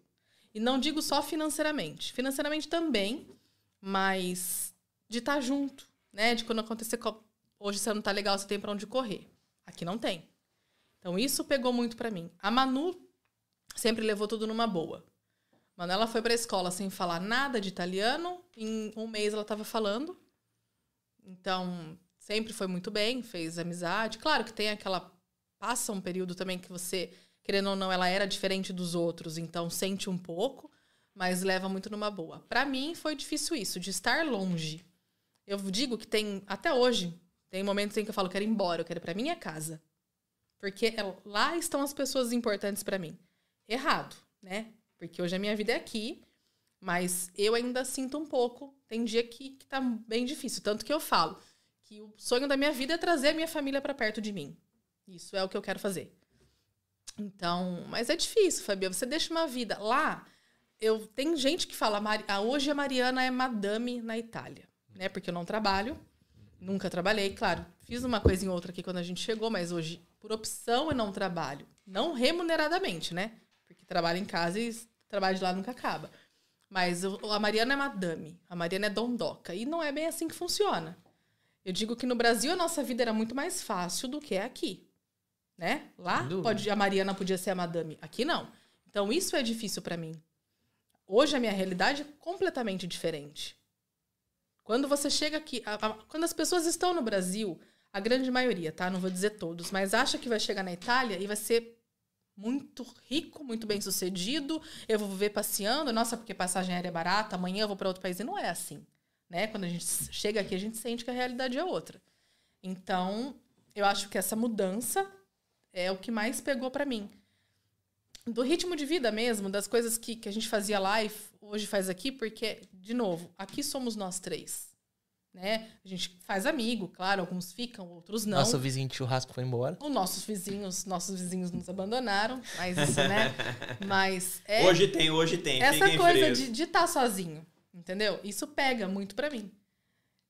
Até hoje, então, eu acho que eu vou ser 100% realizado. Eu amo a Itália, Fabia, eu amo estar aqui, eu não quero voltar pro Brasil. Nossa, mas você não gosta do Brasil? Amo o Brasil, não pra morar, não pra criar minha filha. Uhum. Eu digo que é um privilégio criar a minha filha aqui. Eu agradeço a Deus todos os dias por isso. Mas eu vou ser 100% realizada e feliz quando eu trouxer minha família para perto de mim. E se Deus quiser, isso não tá longe. Uhum. Mas eu acho que a pior parte é, é essa, sabe? E toda a, outra parte de cultura, de. É tudo diferente. Esse Você começo, que- então, você, você, você se dedicou a cuidar da sua família, cuidar do seu marido, Sim. cuidar da sua filha, cuidar de você, lógico, Sim, porque a gente tem sim, que se cuidar também. É, mas você não ficou só em casa também fazendo o trabalho de cuidar de casa. Você também pensou em alguns momentos, você executou em alguns momentos alguns pequenos projetos. Quando a gente chegou, eu trabalhei, eu fiz faxina, Uhum. eu trabalhei de animadora de evento no shopping. O que mais que eu fiz? Teve mais alguma Foi coisa. limpar mesa no encontro ah, de Limpei mesa no encontro de moto. moto. Que é engraçado até porque quando eu tinha uns 15 anos eu trabalhei fazendo exatamente isso numa festa italiana da nossa cidade, lembra? É. E a, a gente, eu fazia salgadinho brasileiro por um tempo, né? Eu tinha uma sócia e a gente fazia isso. Empreendeu, empreendeu durante um tempo. Foi, foi bem aqui. legal, Uhum. era, funcionou muito bem, Realmente, graças a Deus. Realmente. Era excelente salgado. Era uma sinal. delícia e a gente e funcionou muito bem até que eu resolvi deixar de fazer isso só para cuidar da minha família. Agora é a hora, porque tava tomando um- certo tempo e, e aí eu decidi parar para me dedicar à Manuela, ao Rômulo e à nossa casa e a mim também. E é isso. Os dois anos, então, foi basicamente assim que vocês lidaram com essa nova realidade. Hoje vocês já estão com quatro anos, né? A gente Sim. falou desses primeiros dois anos. Depois que você entrou nesse trabalho do- eh, da fábrica de queijo, como é que foi o desenrolar dessa atividade? Você eh, não era dessa área, nunca tinha trabalhado com queijo, né? Nunca tinha Eu mexido com expert. nada disso. Hoje você é o cara do queijo. Não, não. Sabe também. tudo do queijo, não? Não, Não, comia não. queijo, né? Não, não gostava de Não queijo. Não gostava queijo. de Aprendeu a queijo. gostar? Nossa, Aqui. aqui. Aqui eu aprendi. Ah, fabricando não tem nem como não, não aprender a gostar, né? Eu. A minha atividade lá era bem simples, não era nada de complicado.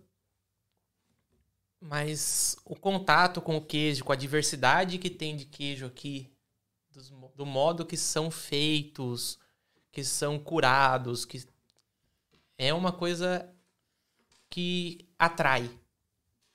Atrai é muito interessante, pelo menos eu gosto, eu que gosto de estudar. Acabei estudando um monte de coisa sobre isso e aprendendo cada vez mais. Foi, acho que peguei gosto pela coisa. Mais uma coisa pro currículo do Romulinho. Até porque Entendedor de foi, o, foi uma coisa que me confortou quando eu tava nesse trabalho. Então o que eu fiz? Eu falei, eu vou cair de cabeça. Uhum. Eu vou cair de cabeça e dali eu não saio mais, só saio na hora que eu aposentar. e fiquei. Fui investindo em, em aprender, procurava conteúdo em internet, e aprend... investindo no meu italiano, porque eu trabalhava com mais quatro com mais quatro pessoas que não eram italianos. Eles falavam é, muito pouco de italiano. O único que falava italiano ali era um rapaz e meu chefe, que sempre estava ali conversando comigo. Então eu aprendi bastante com ele, de ficar escutando ele falar e ele me corrigia e a gente acabou fazendo uma amizade ali e foi bem legal. Mas chegou uma hora que eu vi que, ó, cheguei no meu patamar, eu tô ganhando isso, já tá tudo do jeito que tá, mas não é isso que eu quero. Eu É quero, não sossega, né? eu quero um degrauzinho a mais. Nunca sossega. Vamos correr atrás. E Isso comecei a enquanto correr. você estava Enquanto eu tava trabalhando. Você começou a projetar outra coisa. Aí eu já comecei a correr atrás de fazer coisas diferentes pra me aumentar um pouco e começar a evoluir aqui. Uhum. Porque eu não queria ser simplesmente um, um operário ali. Passar 20 anos da minha vida ali limpando queijo e não ver eu faz, fazer mais nada. Eu não sou desse tipo de gente, eu não consigo fazer isso. Uhum. Eu tenho que estar diversificando a minha atividade. Aí eu comecei a investir de novo no, no que eu fazia lá no Brasil, que eu gostava de fazer, que era mexer com, com prensa, com estampa. Acabei investindo em alguns equipamentos, mas daí veio a pandemia e Personalização de brinde, fazendo a parte de brindes, né? Exato. Canecas, cami- camisetas, essas Mas coisas. com a pandemia, eu resolvi não dar andamento no projeto, porque eu teria que abrir a partir da IVA, eu ia ter que começar a pagar imposto, eu ia ter que fazer isso, fazer aquilo e não ia poder trabalhar. Sim.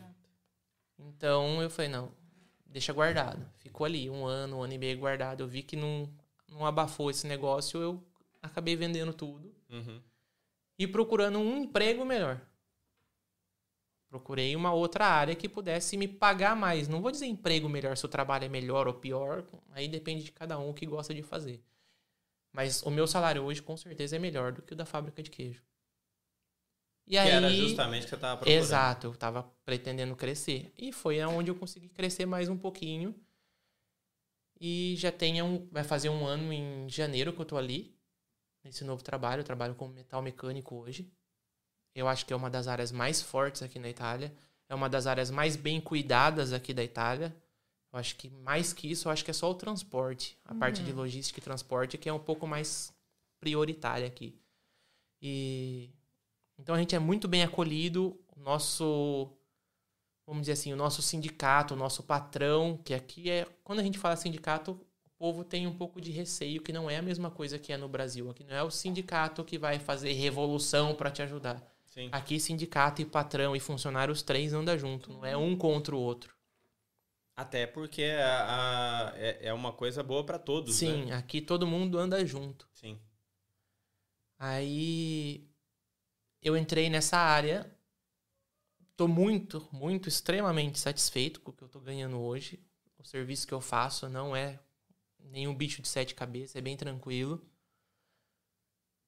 Mas já tô inventando moda de novo e daqui a pouco. Porque não para nunca. Mas daqui a pouco eu já É, mas deslanche que- em mais eu- alguma coisa. Eu acho que o brasileiro tem isso, já de nascença, né? A gente já nasce com essa vontade de criar, De desenvolver, de melhorar.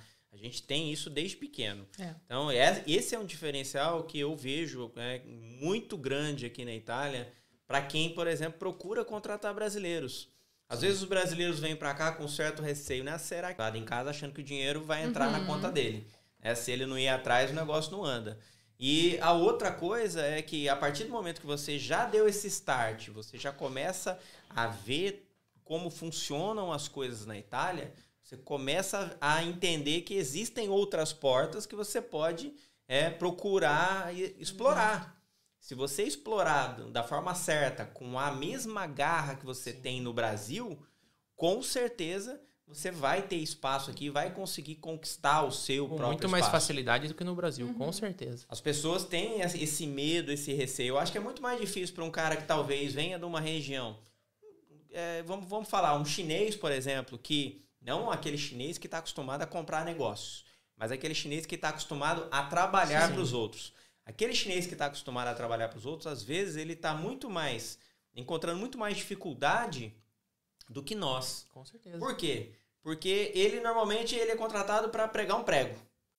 As humans, we're naturally driven by the search for better. But when it comes to hiring, the best way to search for a candidate isn't to search at all. Don't search, match with Indeed. When I was looking to hire someone, it was so slow and overwhelming. I wish I had used Indeed. If you need to hire, you need Indeed. Indeed is your matching and hiring platform with over 350 million global monthly visitors, according to Indeed data, and a matching engine that helps you find quality candidates fast. Ditch the busy work. Use Indeed for scheduling, screening, and messaging so you can connect with candidates faster. And Indeed doesn't just help you hire faster. 93% of employers agree Indeed delivers the highest quality matches compared to other job sites, according to a recent Indeed survey. And listeners of this show will get a $75 sponsored job credit to get your jobs more visibility at Indeed.com slash podcast. That's Indeed.com slash podcast. Terms and conditions apply.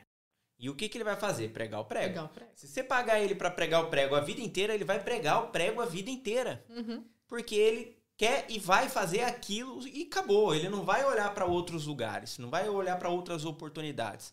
Nós não. Se a gente está pregando prego aqui, a gente já está pensando ali. Não dá para eu trocar o prego para um parafuso?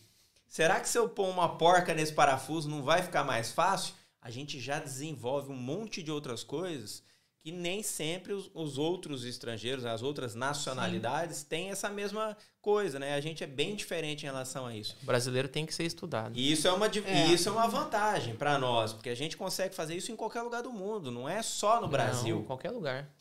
Aí, o medo, às vezes, de estar num outro país é que faz com que a gente dê uma travadinha. Uhum.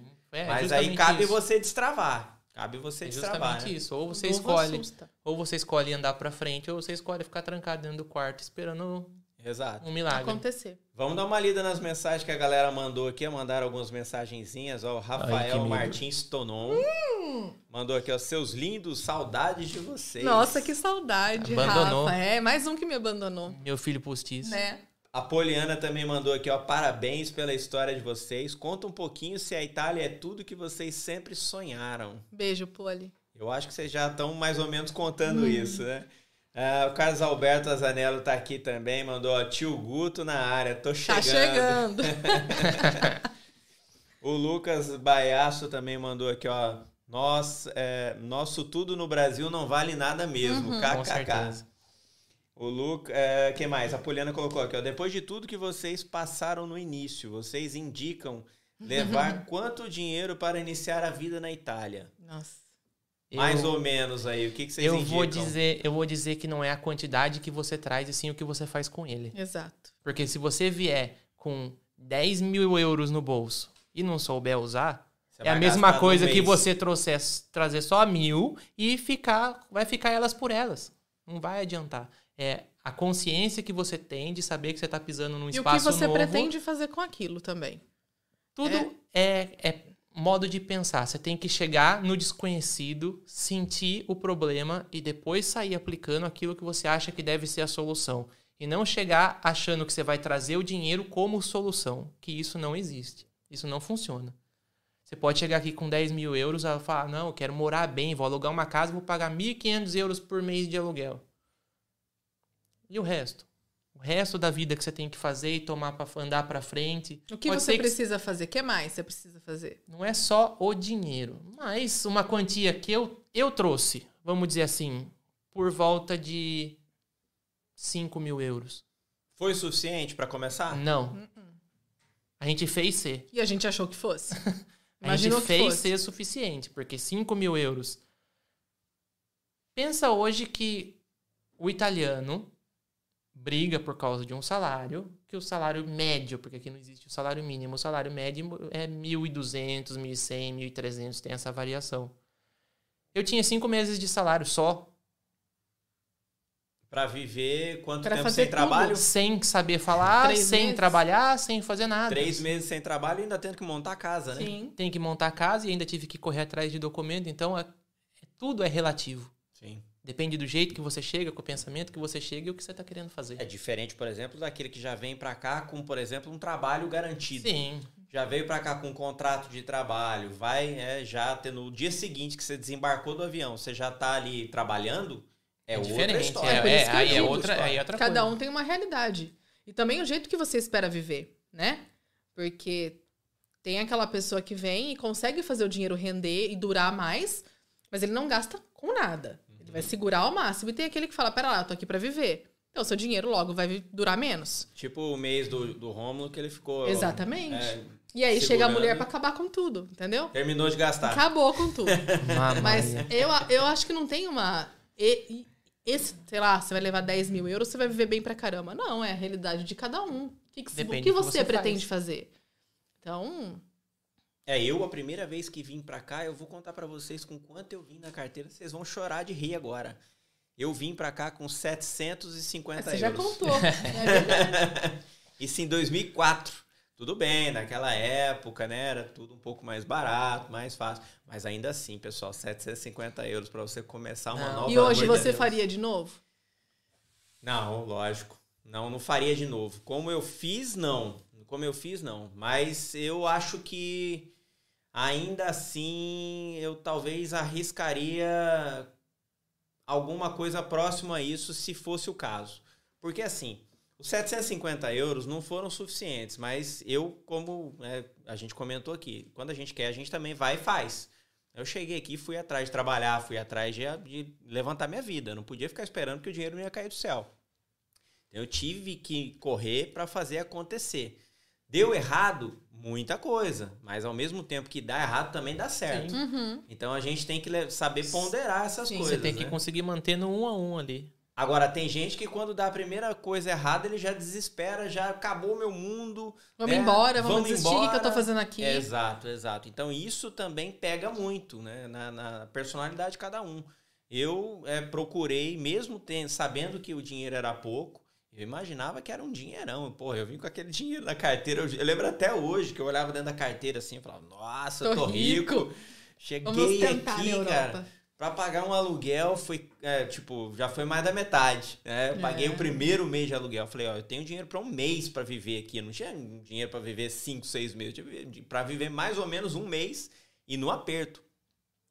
Então foi bastante complicado, mas assim, eu aprendi muito. Isso, é, essas dificuldades que a gente acaba passando ensina tanta coisa pra gente que a gente, sei lá, acho que só se tomar um cacete lá no Brasil lá pra gente aprender, porque a gente passa 30 anos e não aprende. A gente vem aqui, passa dois, três apertos, né? Sim. Parece que a nossa vida Muda. é outra. É. Parece que a gente É exatamente é, é, tá vivendo uma outra vida. É com- e não é, a gente é, é a mesma pessoa. Na verdade, a gente passa a aprender novos conceitos de vida que a gente muitas vezes não aceita no Brasil. A gente Exatamente. aprende a viver, eu acho, porque por mais dificuldade que é, pelo menos no nosso caso, por mais dificuldade que se passasse no Brasil, Tem não, onde correr. não ia, porque você sempre tem um, um resguardo, você tem um tio, você tem uma tia, você tem uma mãe, um pai, um vô, uma Um avó, familiar, alguém um ali, amigo nem que seja pra você ligar e chorar, Mas você tem. mas você tem. Sim. Você fala, tudo, tô com os dois pés na cova. Mas você vai na casa de alguém ali e dá um abracinho antes de morrer. Aqui não tem essa. Aqui, se você tiver com os dois pés na cova, você senta e deita pra não ter perigo de cair. Exato. É bem isso. É, Você não mas tem vamos- pra onde Vamos ir. aproveitar o momento e agradecer Fabian. Porque Fabian foi muito. É, Fabian Fabian- e Michele foram Fabiana foi um da- uma dessas pessoas. nossa vida. Você sabe disso. Eu, Quando a. Claro gente que tava. sim. Quando a gente tava na. Quando a gente no tava lá extremo. embaixo, é. É, isso é verdade. E nem conhecia a gente. Eu acho que, na verdade, a vida funciona da seguinte forma. Às vezes, aqueles que precisam de ajuda encontram pessoas que acham que são as pessoas que ajudaram eles. Mas, às vezes, eu penso que talvez isso aconteça ao contrário. Acho que naquele momento, talvez eu precisasse conhecer vocês. Tá vendo? Concorda-me. Não, mas é, eu acho que. E tem, tem o, o tal do cara que fala que brasileiro quer ferrar brasileiro, né? Aqui a gente ouve muito isso. Eu acho que a gente não pode generalizar. Porque do mesmo. Isso em qualquer lugar do mundo. Você vai encontrar pessoa boa e pessoa ruim. Sim. Não é? Não é porque é brasileiro, japonês, italiano, russo, não. E aqui a gente encontra do mesmo jeito que em qualquer lugar. E você tem que valorizar, porque aqui a gente acaba dependendo muito, precisando muito um do outro, ainda que pouco, ainda que seja pra você, sei lá, falar, ó, vai ficar tudo bem. E é, É por só isso um apoio emocional. vocês. Porque, cara, eu nunca vou esquecer hoje o dia que o Fabia bateu na porta de casa. A gente nem sabia quem era ele. Não, nem sabia. Sabia que tinha um vizinho novo. Que era lá, quem é? Fabiano. Você ficou até com medo. Não, é, eu falei pro Romulo, o vizinho quer falar com você. Estão Tipo, batendo na porta, é cobrança. mas você acaba Nem fazendo... cara de cobrador eu não Você já abre a porta e faz que nem o Fernando fez. Eu não tô devendo pra você, não, né? mas é, gente, é muito complicado, assim. Mas eu acho que o que a gente tira é, tipo... A realidade você só vai saber o que é mesmo depois que chegar aqui. Ah, sim. Sem dúvida. Entendeu? Sem dúvida. Por mais que você sonhe, planeje, cara, alguma coisa vai acontecer, alguma coisa vai sair torta. Mais alguma coisa vai acontecer melhor do que você esperava. Mais importante do que você pensar a quantidade de dinheiro, o que você vai trazer, ou o que você vai deixar pra trás. O mais importante é a sua vontade de que dê certo. Exatamente. Você tem que ter a vontade que dê certo, porque senão você pode vir nadando no dinheiro, que em dois meses você volta pra trás, porque a distância de todo mundo, a distância da sua vida, você ter que nascer de novo já com 30 anos nas costas e aprender desde o beabá, engatinhar, aprender a dirigir aqui. Aprender porque- a cultura que é completamente diferente da- do que a gente está acostumado. Uhum. Isso também é uma parte que não é muito fácil. Aí eu falo, a gente nasce barbado. É. Já nasce com 30 anos nas costas, tendo que trabalhar no dia seguinte que você nasceu. É, é, não, sem dúvida, sem dúvida. Essa, essa é uma análise que a gente se faz todos os dias aqui, na verdade, né? Tem tanta coisa que a gente tem que se acostumar com essa nova vida que não dá nem para elencar aqui e falar, ó, é isso, isso, isso, isso. É difícil. tudo. É, por isso que é importante a gente sempre trazer esse tipo de assunto aqui pro podcast, porque a história de vocês não é a mesma que a minha, não, é a Não, mesma que é, a do Felipe, que já veio aqui participar com a gente, ou a Cíntia, ou o Leandro, ou o próprio Danilo. É, são cada um é, desses que já participaram aqui do podcast contaram histórias completamente diferentes uma do outro. Então, isso que é o bacana, porque não tem como a gente criar uma fórmula é, pronta. Falar, olha, se Uhum. você seguir isso aqui, Vai dar certo. vai dar certo. Não, não tem. Não, não tem a fórmula certa. Tem a força de vontade, tem a sua obstinação. As É. regras básicas. Uma Você coisa que está- eu me pergunto muito, que, como eu disse, tem dia que é mais difícil e falo, eu quero a minha casa, minha casa não é aqui. Às vezes dá. Mas aí você tem que se perguntar, por que você está aqui? O que é que você veio buscar? Responde, você para você mesmo. Tá valendo a pena? E aí, coloca na balança. Para mim está. Então isso me ajuda muito. O que eu vim buscar aqui, o que eu tô colhendo hoje. É, apesar de toda a dificuldade, porque nós passamos muita dificuldade sim, não foi fácil, mas o hoje vale muito a pena. Tudo, que é todas as dificuldades e a distância e tudo. Então, eu acho que isso ajuda muito. Você pensar o que você está fazendo, o que você veio buscar e se você está conseguindo realizar os seus sonhos. Ponto. Entendeu? Porque dia ruim você vai ter aqui, você vai ter lá, você vai ter em qualquer lugar. Isso é. Então, pontuar mesmo o que de bom está acontecendo na tua vida. O porquê você está aqui. Isso é. Enfim, eu acho que vale muito a pena a gente pensar, sabe? Do que do que está acontecendo. É, na semana passada a Marisa teve aqui com a gente, ela também comentou sobre essa questão de estar sozinha aqui, como é difícil, né, a gente viver sozinho. Mas tudo é um projeto, né? Tudo é um projeto. É um projeto nosso, é um projeto de Deus, é um projeto de tudo, né? Tudo. Porque tem tanta coisa para acontecer na tem. nossa vida, a gente nunca sabe exatamente como é que vai, vai ser o seu dia amanhã. Às vezes um dia você acorda e fala assim, vou para Itália, como aconteceu com vocês. Vamos para Itália, do dia para noite. Era, não era um projeto aí que estava sendo construído há, há meses ou há anos. Um belo dia. Ele é, estava pra guardadinho Itália. lá. Exato. Então as coisas acontecem quando e como devem ser. É sempre assim. Pelo menos é Uhum. assim que eu vejo. O Rômulo costuma dizer que a gente quebrou um ciclo. E eu acredito, eu concordo com isso, porque, Fabio, hoje a gente sabe que, infelizmente, viver no nosso país não é fácil, né? Tá cada dia mais difícil, as dificuldades estão aí.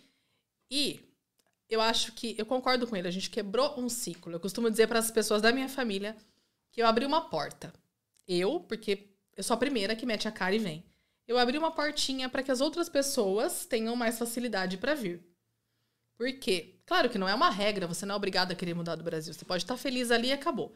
Mas, diante de tudo que acontece, de como as coisas estão acontecendo ali, você tem para onde fugir. Porque você sabe que aqui é uma realidade completamente diferente.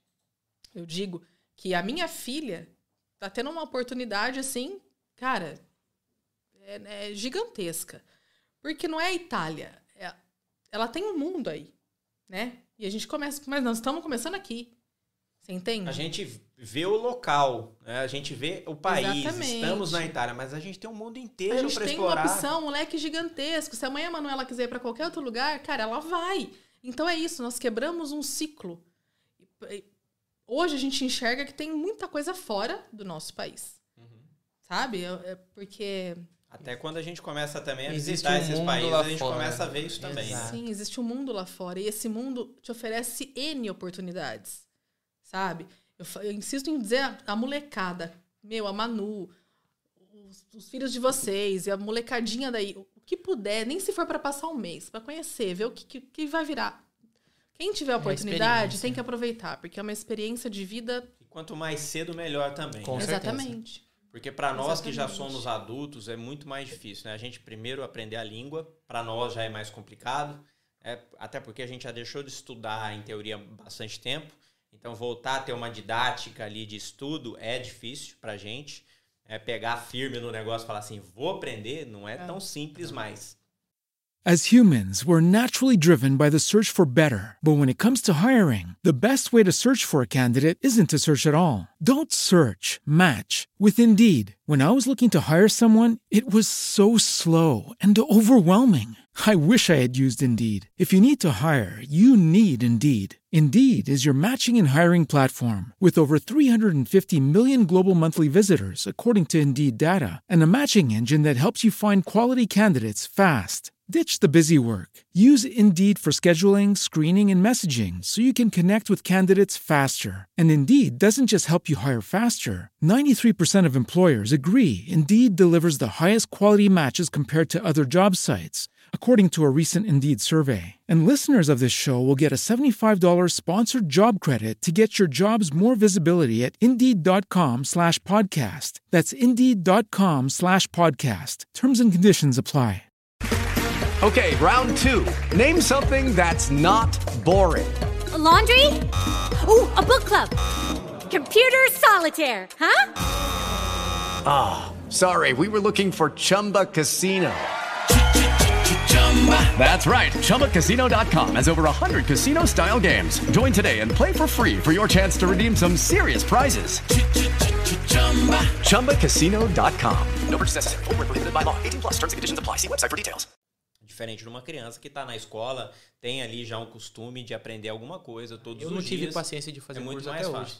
Pois é, é para nós é muito mais difícil. Então a gente pegar uma criança que tem essa facilidade, primeiro com a língua, segundo, ela ainda vai começar a socializar, ela ainda não começou, ela vai começar já nesse novo mundo. É, vai fazer amizade ali com pessoas Exato. que já vão também auxiliar bastante nessa mudança. Então tudo isso ajuda. A gente adulto é mais difícil até para arrumar amigos. Sim. Até para arrumar amigos é mais difícil. Quando a gente é criança, não. Quando a gente é criança, a gente é quase amigo de todo mundo. Agora, quando a gente é adulto, a gente já começa a ser seletivo, né? Você sim, você não. Você não. Não, não. Não, não, não, não, não. não, mas é, a gente usa muito como exemplo a Manu. Manuela tem, graças a Deus, hoje ela é, eu falo que ela é muito mais italianinha do que brasileira. Isso é bom e não tão bom, porque, né, a bicha é brava, é, enfim. Mas pra ela é muito mais fácil do que pra nós. Sim. Hoje, a minha filha é italiana. E graças a Deus. Mas pra eles é muito mais fácil. Então, quanto antes, é o que eu digo pra todo mundo que tá lá. Tem oportunidade? Aproveita. Nem que seja pra chegar aqui e falar, não deu certo, eu quero voltar pra trás. Mas aproveite. Porque vale a pena. É, a Manu, Muito. A Manu chegou aqui brasileira e começou a ficar parecida com italiana. Hoje ela é italiana parecida com, Com brasileira. brasileira. É. Lembra de vez em quando. É. Lembra? Normal, normal. Só falo português ainda porque a gente fala em casa. E Porque também- senão, Senão já e, tinha começado e- a esquecer. E já tá enrolando Nossa, tá, tudo. É demais. três, quatro palavras em português e dez em italiano, porque ela já não sabe mais como é que fala. Ela Sim. Mãe, pergunta. como que fala isso mesmo? É. Pra gente que não fala ainda tão bem o italiano, a gente já sente dificuldade às vezes de lembrar alguma palavra ou outra, porque a gente já fala tanto ela em italiano que em português vai deixando de, de E a lembrar. oportunidade que ela tem. Ela, digo criança. Manuela tá no. É sétima série do Brasil? É, né? Sétima série. Fala, hoje ela fala italiano fluente, português. Manu já fala bem o inglês, veio do Brasil assim, mas tem o inglês na escola. E hoje ela tem o francês. Quatro línguas com 12 anos. Isso pra mim já paga qualquer coisa. Uhum. Entendeu? Essa oportunidade que ela tá tendo. Então é. A gente pode ficar aqui falando uma semana que. Enfim, acho que as oportunidades que nós temos, e principalmente os pequenos, é, paga Todas- tudo, tudo. Todas tudo as coisas passou. ruins possíveis que você pode passar aqui, no fim de tudo, no fim da linha, não é nada perto do que você consegue conquistar, do que você consegue enxergar o futuro pra frente. Sim. Uhum.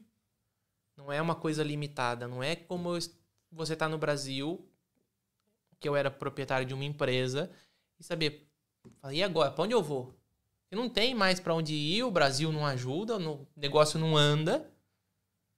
Você não tem pra onde correr. É diferente. Você consegue enxergar a sua vida começando de novo e vendo a capacidade que você tem e te dá um, uma injeção de ânimo pra você conseguir viver mais 40, 50 anos.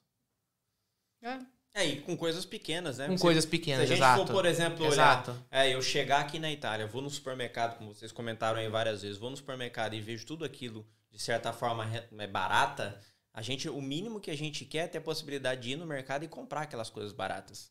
A gente não Exato. quer ir no mercado, já que a gente sabe e vê que é barato, por que, que eu vou ter dificuldade de comprar aquilo? Não, pelo menos aquilo eu tenho que ter é, condição. Então, o que, que eu vou fazer? Eu vou fazer acontecer para eu ganhar o meu dinheirinho e eu poder ir no mercado e comprar aquilo que eu quiser. Aquilo que eu tenho vontade. Eu tenho vontade, porque eu, eu sei que aquilo não é absurdo pra mim. Diferente do Brasil, né? Que a gente vai no mercado, pô, tem tanta coisa que a gente vê no mercado e a gente não dá conta, porque é o olho Não, da e tá cara. cada é dia caríssimo. pior. Isso é uma regra básica que a gente segue em casa. A Má fica até brava comigo, porque É. eu falo pra ela, eu falo, se eu for no mercado, se eu, o tanto que eu trabalho, o tanto que a gente lutou pra estar aqui, o tanto que a gente faz, se eu não puder ir no mercado e comprar aquilo que tem vontade, Mas é que você tem muita vontade, né? ah, mas se comprar Você tem- aquilo que tem vontade, Não, eu ah sei não, bem, eu pelo sei amor. bem, eu sei Tem bem. uma vontade Pelo que não amor de- acaba. É. É, Digamos que se eu fosse colocar todas as minhas vontades no carrinho, eu precisava de pelo menos mais umas quatro pessoas pra me ajudar a empurrar uns quatro, cinco carrinhos. Pessoal, Mas- vocês não têm ideia de como que é a compra de supermercado Não, com- dois. a compra de É de casa assustar. É, a compra de casa é. é.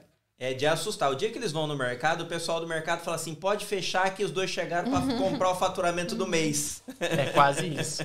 Não, isso é verdade. É. Ah, não, eu não passo vontade. Não mesmo, eu sei que não. Eu vim aqui pra não passar vontade. Pelo menos isso. Esse é o básico. Agora Comer que a gente bem, não né? tá mais passando vontade de nada. Comer bem não é comer muito, é Não. comer o que a gente gosta. Exato, né? não. É, Tem vontade. Tanto que eu ainda tô mantendo o corpite dos 18 quilos que eu perdi no começo, não é que eu ganhei tanto assim. Mas esse daí eu acho que foi o, o patamar que a gente deixou como base. É dali pra cima. Se tiver que descer pra baixo disso, Alguma é porque coisa tá alguma errada. coisa tá Tá errada, na então vamos mudar mudar. de novo.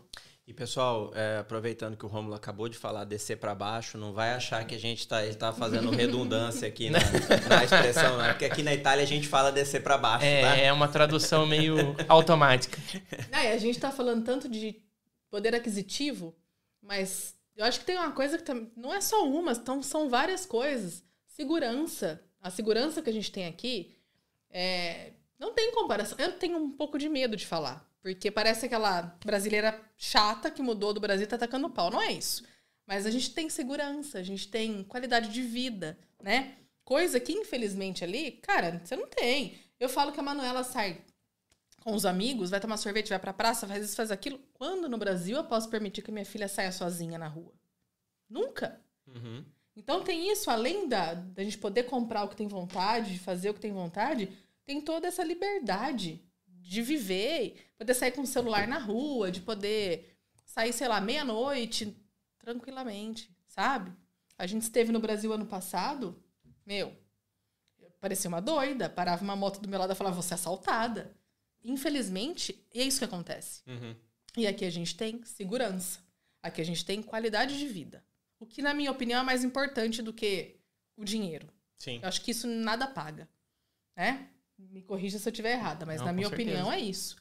Então, A segurança eu acho que é o primordial, que é o, o que a gente analisa em primeiro ponto exatamente. vivendo aqui na Itália, né? Ó, em quatro anos que a gente tá na cidade que a gente mora, eu nunca soube, não é nunca vi, eu nunca soube de ninguém. Uma ocorrência policial por causa de roubo, por causa de assalto, por causa de qualquer tipo de violência doméstica, seja lá qual tipo de violência que for. claro, não que não exista, né? Em Não, existe, grandes grande centros cidade, aí, em grande sim. cidade tem. Claro que não é que você não vai ser assaltado nunca. Claro que É existe. que lá em Brembila o caso mais Ah, terrível lá é de grito entre vizinhos. Ah, É. isso tem bastante. Jogar Mas papelzinho. Não é que não exista. Claro que você vê uma notícia em uma cidade maior, um assalto e tal. Mas não é a nossa realidade. Não, não Ali é. onde a gente mora, meu, é coisa que no Brasil, infelizmente, não existe. Em qualquer lugar. Né? Então, isso é, isso é muito importante. Ó, tem mais algumas mensagenzinhas aqui. Minha mãe deixou uma mensagem que eu sou apaixonada por Brembila. Ela apaixonou Oh. É, nos visitar. Mandou coraçãozinhos e tudo.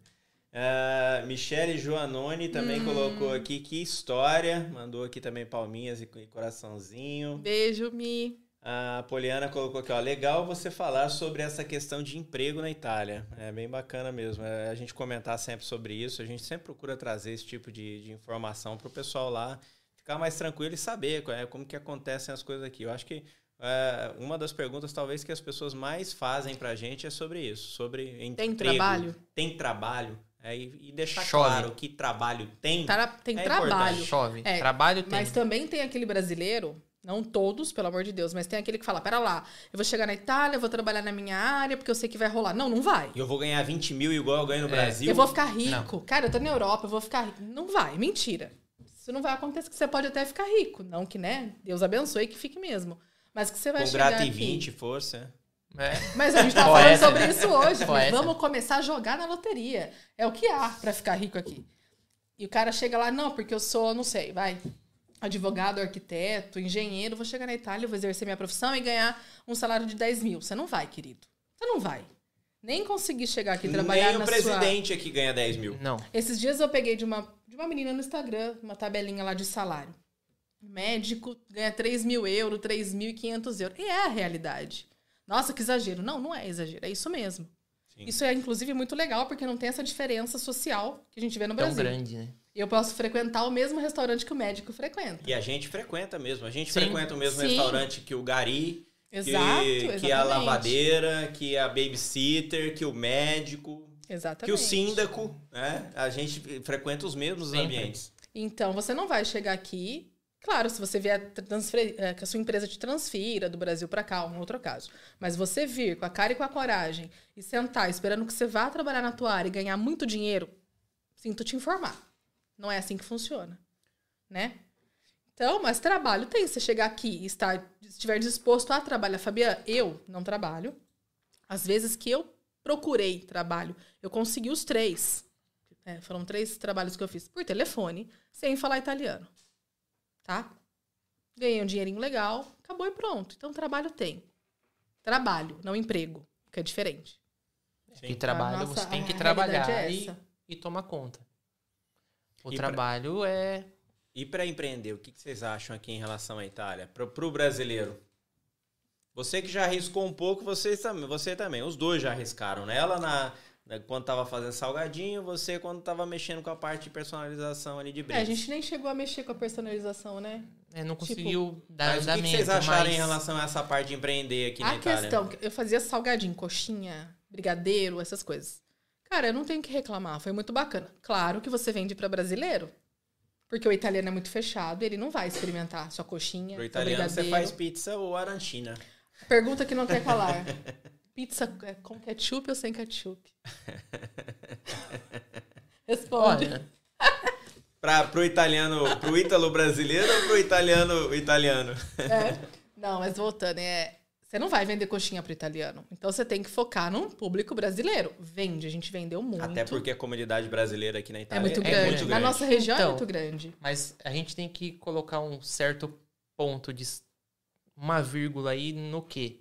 O que a gente está se referindo a empreendedorismo. Se é empreendedorismo da Itália, onde você vai abrir uma partida IVA, você vai montar um negócio e vai fazer esse negócio andar para frente, ou se é o que todo mundo, a 80% dos brasileiros fazem aqui, que é montar o negócio do jeitinho brasileiro, Uhum, que você sim. vai fornecer só para brasileiro, que ninguém vai te denunciar e você vai seguir sua vida contente e tranquilo.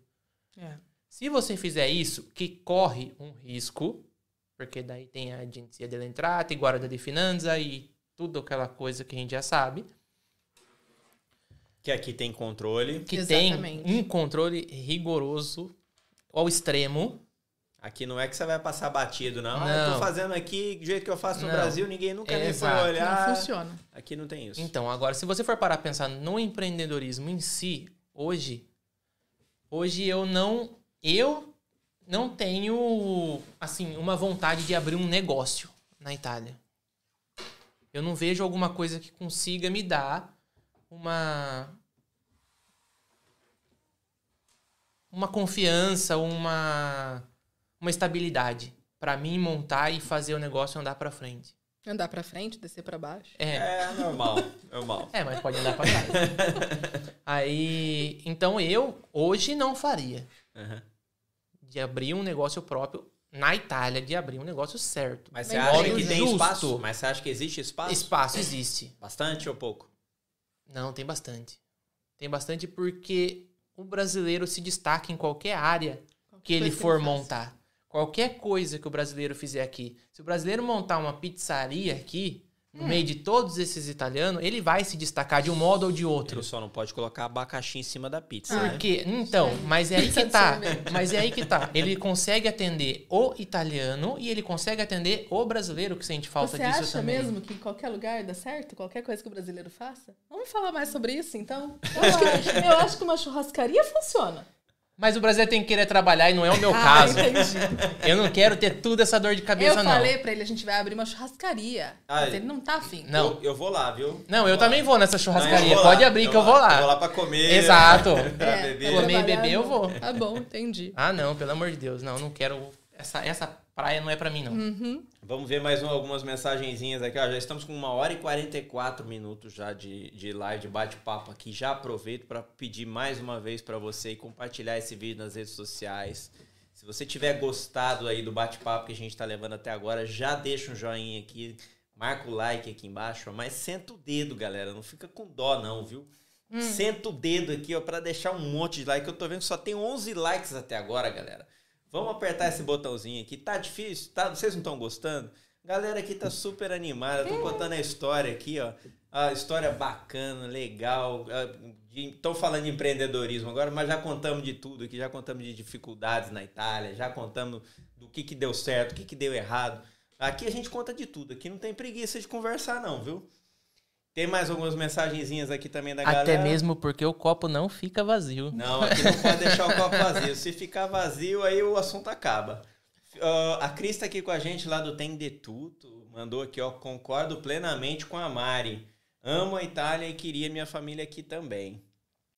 As humans, we're naturally driven by the search for better. But when it comes to hiring, the best way to search for a candidate isn't to search at all. Don't search, match with Indeed. When I was looking to hire someone, it was so slow and overwhelming. I wish I had used Indeed. If you need to hire, you need Indeed. Indeed is your matching and hiring platform with over 350 million global monthly visitors, according to Indeed data, and a matching engine that helps you find quality candidates fast. Ditch the busy work. Use Indeed for scheduling, screening, and messaging so you can connect with candidates faster. And Indeed doesn't just help you hire faster. 93% of employers agree Indeed delivers the highest quality matches compared to other job sites, according to a recent Indeed survey. And listeners of this show will get a $75 sponsored job credit to get your jobs more visibility at Indeed.com slash podcast. That's Indeed.com slash podcast. Terms and conditions apply.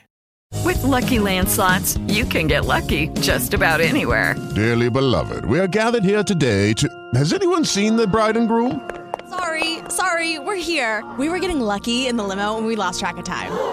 No, Lucky Land Casino, with cash prizes that add up quicker than a guest registry. In that case, I pronounce you lucky. Play for free at LuckyLandSlots.com. Daily bonuses are waiting. No purchase necessary. Void where prohibited by law. 18 plus. Terms and conditions apply. See website for details. É. Cris, eu, aproveito pra te falar o seguinte, eu tô te esperando aqui, viu? Esquece não, tô te esperando aqui no Carcamanos. A gente tem que conversar. o Danilo Zé também. Ô, Danilo, colocou aqui, ó, coloquem a cerveja pra gelar que estamos voltando. É, chega de Brasil. Ele É deve estar Danilo? lá no Brasil. Quem é Danilo? O Danilo foi participou com a gente aqui Ah, na achei que fosse segu- Dan. Participou com a gente aqui ele. no segundo episódio, que também É. foi super bacana. O Carlos Alberto colocou aqui de novo, hashtag Mari Incentiva. Mara Incentiva. Eu criei essa hashtag e mando coisa pra caramba pra minha família, pros meus amigos. E hoje ele brincou comigo. Ele falou, Mara Incentiva. Mara Incentiva mesmo, vambora. Ó, X-Space colocou aqui, ó, sem ketchup. Sem ketchup, tá bom. Sem ketchup. Ele Alguém- respondeu. Quem falou? Ah, eu assisti um podcast A Manu também colocou aqui sem ketchup, viu? Ah, tamo então. eu assisti um, ouvi um podcast essa semana que as pessoas perguntaram: pizza com ketchup ou pizza sem ketchup? E aí eles responderam: se a pizza for ruim, dependendo da pizza, a gente bota um ketchup pra ajudar a descer. O italiano falou isso? Não, brasileiro. Ah, brasileiro. E aí uma moça que é uma culinária, ela, ela falou: pelo amor de Deus, pôr ketchup numa pizza italiana, hein, gente? Não, né? Não vamos fazer Não. isso. A, a Poliana também colocou aqui, ó, sem ketchup também. Ela deu a opinião dela aqui. Dá um tapa na cara do pizzaiolo, mas não põe ketchup na É. pizza. É, por favor. Aí depois ela complementou, ó, é, boa falar sobre empreendedorismo na Itália. A carga tributária na Itália é tão alta quanto no Brasil? Bom, eu acho que eu posso falar um pouquinho mais sobre Vamos isso, lá, né? é. Mas assim, eu Com vou certeza. tentar ser bem resumido também, porque se a gente for entrar nesse assunto mesmo a fundo, vai dar trabalho. Mas basicamente, assim, a questão da tributação aqui na Itália, ela não é, é mais alta ou mais baixa do que a do Brasil. É que, na verdade, no Brasil a gente está acostumado a pagar vários impostos. E aí são impostos, né? Cada um para uma coisa. Tem imposto para pagar do papel que você comprou, outro do combustível, outro não sei do Uhum. que, e assim você vai juntando. Aqui a tributação ela é basicamente uma só. Aí você paga um imposto que já está tudo junto e, e acabou. É aquilo. Então, se a gente for colocar na ponta do lápis, pode ser que a do Brasil seja um pouquinho mais alta porque tem essa diversificação.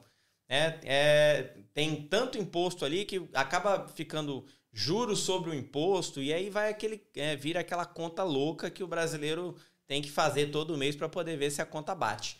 Aqui a gente já não tem essa dificuldade, que a gente tem um imposto só Então a gente vai lá, bate Uhum. 22% mais alguma coisinha que tem, é aquilo. E acabou. Não tem muita conta para fazer. Né? Então isso pode acontecer em relação a essa diferença Brasil e Itália. Mas eu ainda considero, por mais que tem muito italiano aqui que se estiver assistindo isso aqui em português, porque ele entende o português, já vou deixar claro aqui, ó. Tem italiano que vai me bater, que agora vai falar assim, né? Porque aqui na Itália a gente paga muito imposto. Vai viver no Brasil, meu amigo.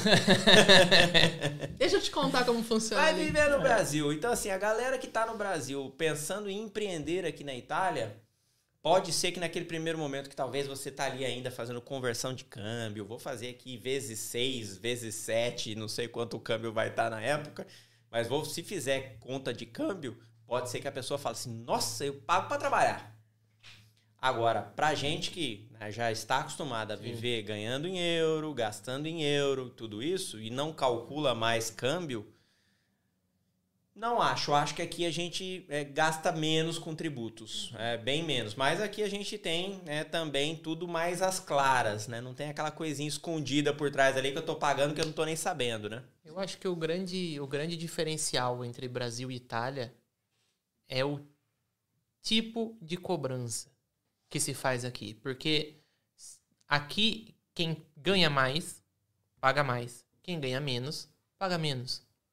É, é relativo ao que você ganha. Não é como no Brasil, que se você ganha um salário mínimo, você vai pagar o mesmo imposto do cara que está faturando milhões. E aqui a gente paga. Exato. Tem aquele outro detalhe, que lá no Brasil tem muita gente que não paga. Exatamente. Então isso daí é o, acho que é o- a grande chave de diferença que se você quiser empreender, ter um ter o seu negócio ali que você acha que dá certo e vai ter o seu o seu salário suficiente para você ali que você acha que é o suficiente, ótimo. Mas se você comparar o que você está fazendo a um operário como hoje eu sou, te desencoraja, porque uma pessoa que tem um negócio recebe praticamente a mesma coisa que eu que estou trabalhando para uma outra pessoa e ele tá pagando um milhão de imposto e eu tô pagando praticamente nada. Foi até bacana você ter comentado isso, Romulo, pra gente deixar assim um pouco mais claro pro pessoal. Quanto que hoje é deduzido de imposto da sua busta paga? No Busta paga, pra quem não No sabe, é o Lerite, tá? cru, Daqui da Itália. no cru da busta paga, no que deveria ter que deve, que deve ser reduzido uma pessoa, um- uma pessoa sozinha. Chega quase a 50%. Quase 50% é imposto de dentro da sua busta paga. No meu caso, que eu tenho esposa como dependente, que eu tenho filho como dependente, o governo sabe que eu tenho uma despesa a mais, não sabe o tamanho da despesa, mas sabe que eu tenho uma despesa a mais. Entendi esse comentário. e eles reduzem uma boa parte disso. Mas ainda assim, Mas ainda é- assim, mesmo tendo todas as, as deduções, o que eu não pago de imposto por causa desse, desse tipo de, depen- de dependente, eu ainda pago na faixa aí de 25%, 20% pelo menos todo mês. Então, o- se a gente for levar aí, mais ou menos, se você é, tiver um contrato aí de mil euros, é, 200 euros fica pro governo. Sim. É bem isso. É, Aí depende do contrato, porque existe o mínimo, né? Uhum. Do contrato, que eu, no meu caso, que é contrato coletivo.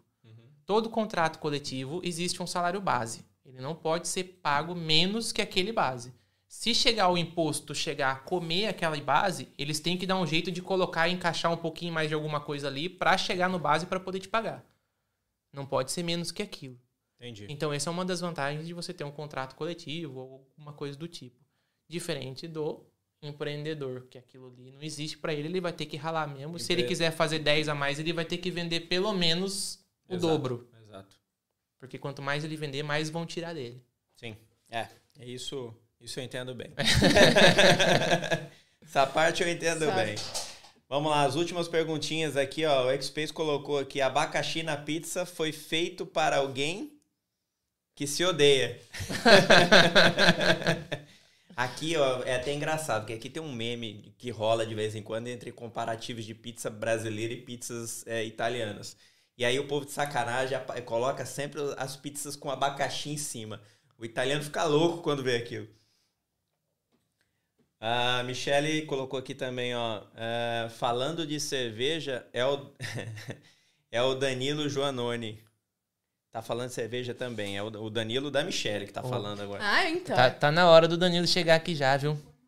Eu imaginei que fosse o Dan Janone, porque é o que ele fala pra gente sempre. Bota a cerveja pra gelar que eu tô chegando. Tá É na hora já, tá atrasado, tá Você congelando. conheceu- vocês Não, que tem o Danilo ele. José que escreveu É, isso um. e aí tem o Danilo da Michele Não, agora que tá lá. falando. É ele que tá falando. Ah, É o Janone que tá falando. ué, tá Danilo José? Será que é ele? Então? É? Você É. conheceu eles. Vocês conheceram. Lá na nossa casa, Michelle e o Danilo, aqueles, aquele Hum. Ah, casal sim, brasileiro. Você tava com aqueles menininhos, com aqueles, Sim, aqueles lembro, lembro, pequenininhos. lembro, Eles lembro. vieram passar o Natal, com a, o Réveillon com a gente. Lembro, lembro, lembro. E eles Casal vão voltar- bacana. é. Sim, sim. Lembro, por isso sim. que eu Eles disse. vão voltar, tá ouvindo, Danilo? Vão voltar pra cá. Voltarão É, do, do verbo é obrigado a voltar. Lembro, lembro. Agora lembrei. Para de pensar. Ó, o Lucas também mandou aqui, ó. E no Brasil você paga sem ver o retorno desse tributo. Tem isso Exato. também. Uhum. É, Com Brasil. certeza.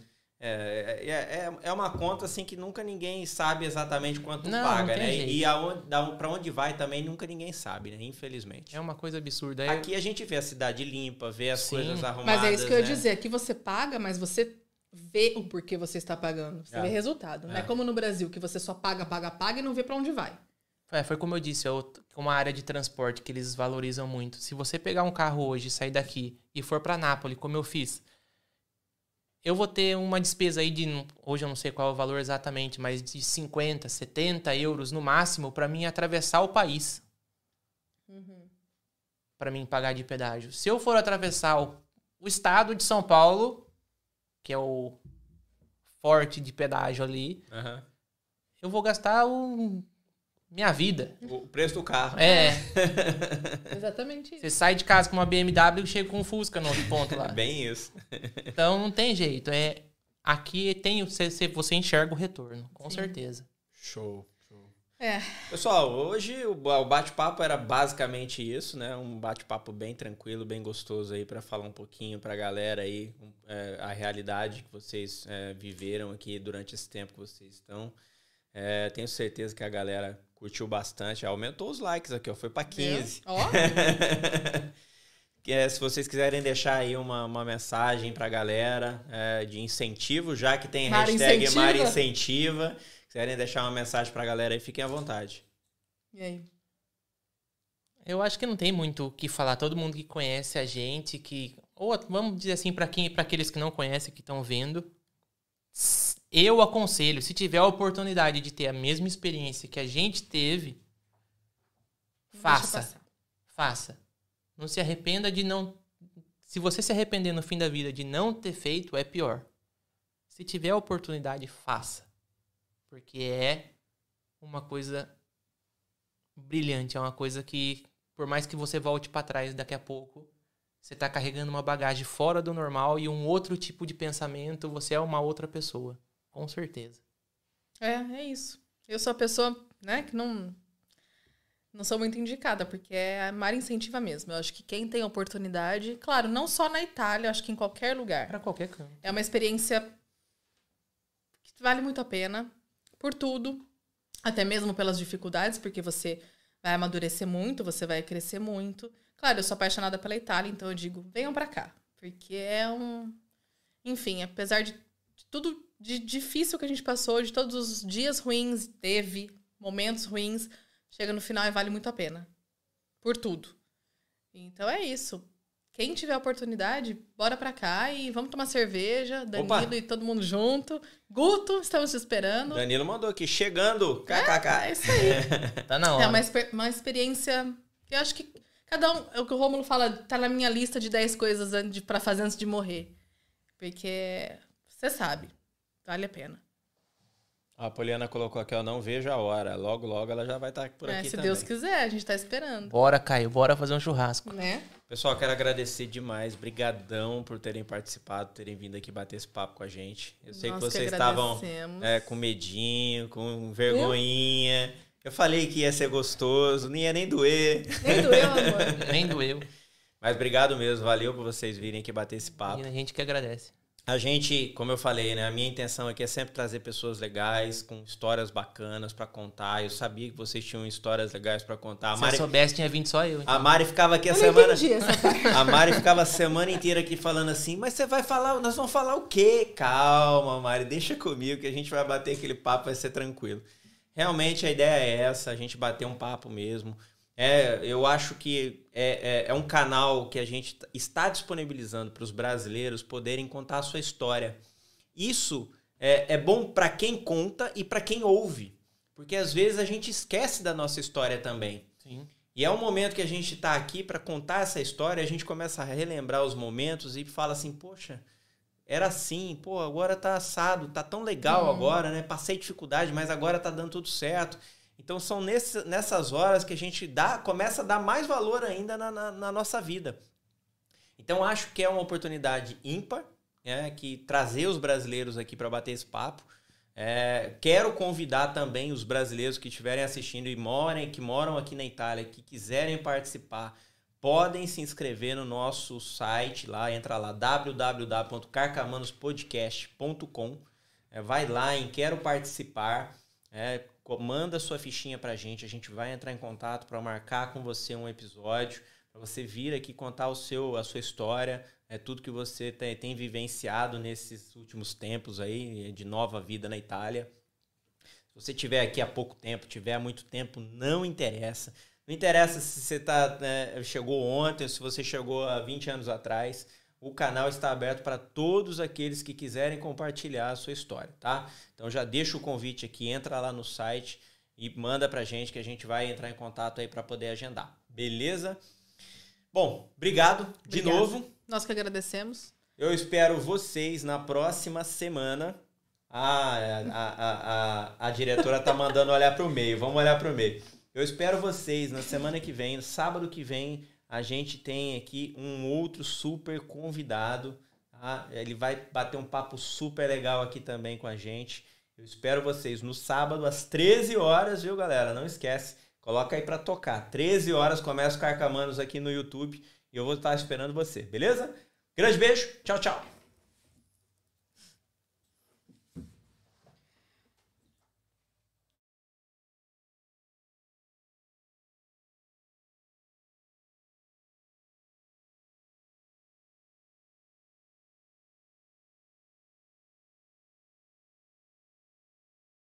As humans, we're naturally driven by the search for better. But when it comes to hiring, the best way to search for a candidate isn't to search at all. Don't search, match with Indeed. When I was looking to hire someone, it was so slow and overwhelming.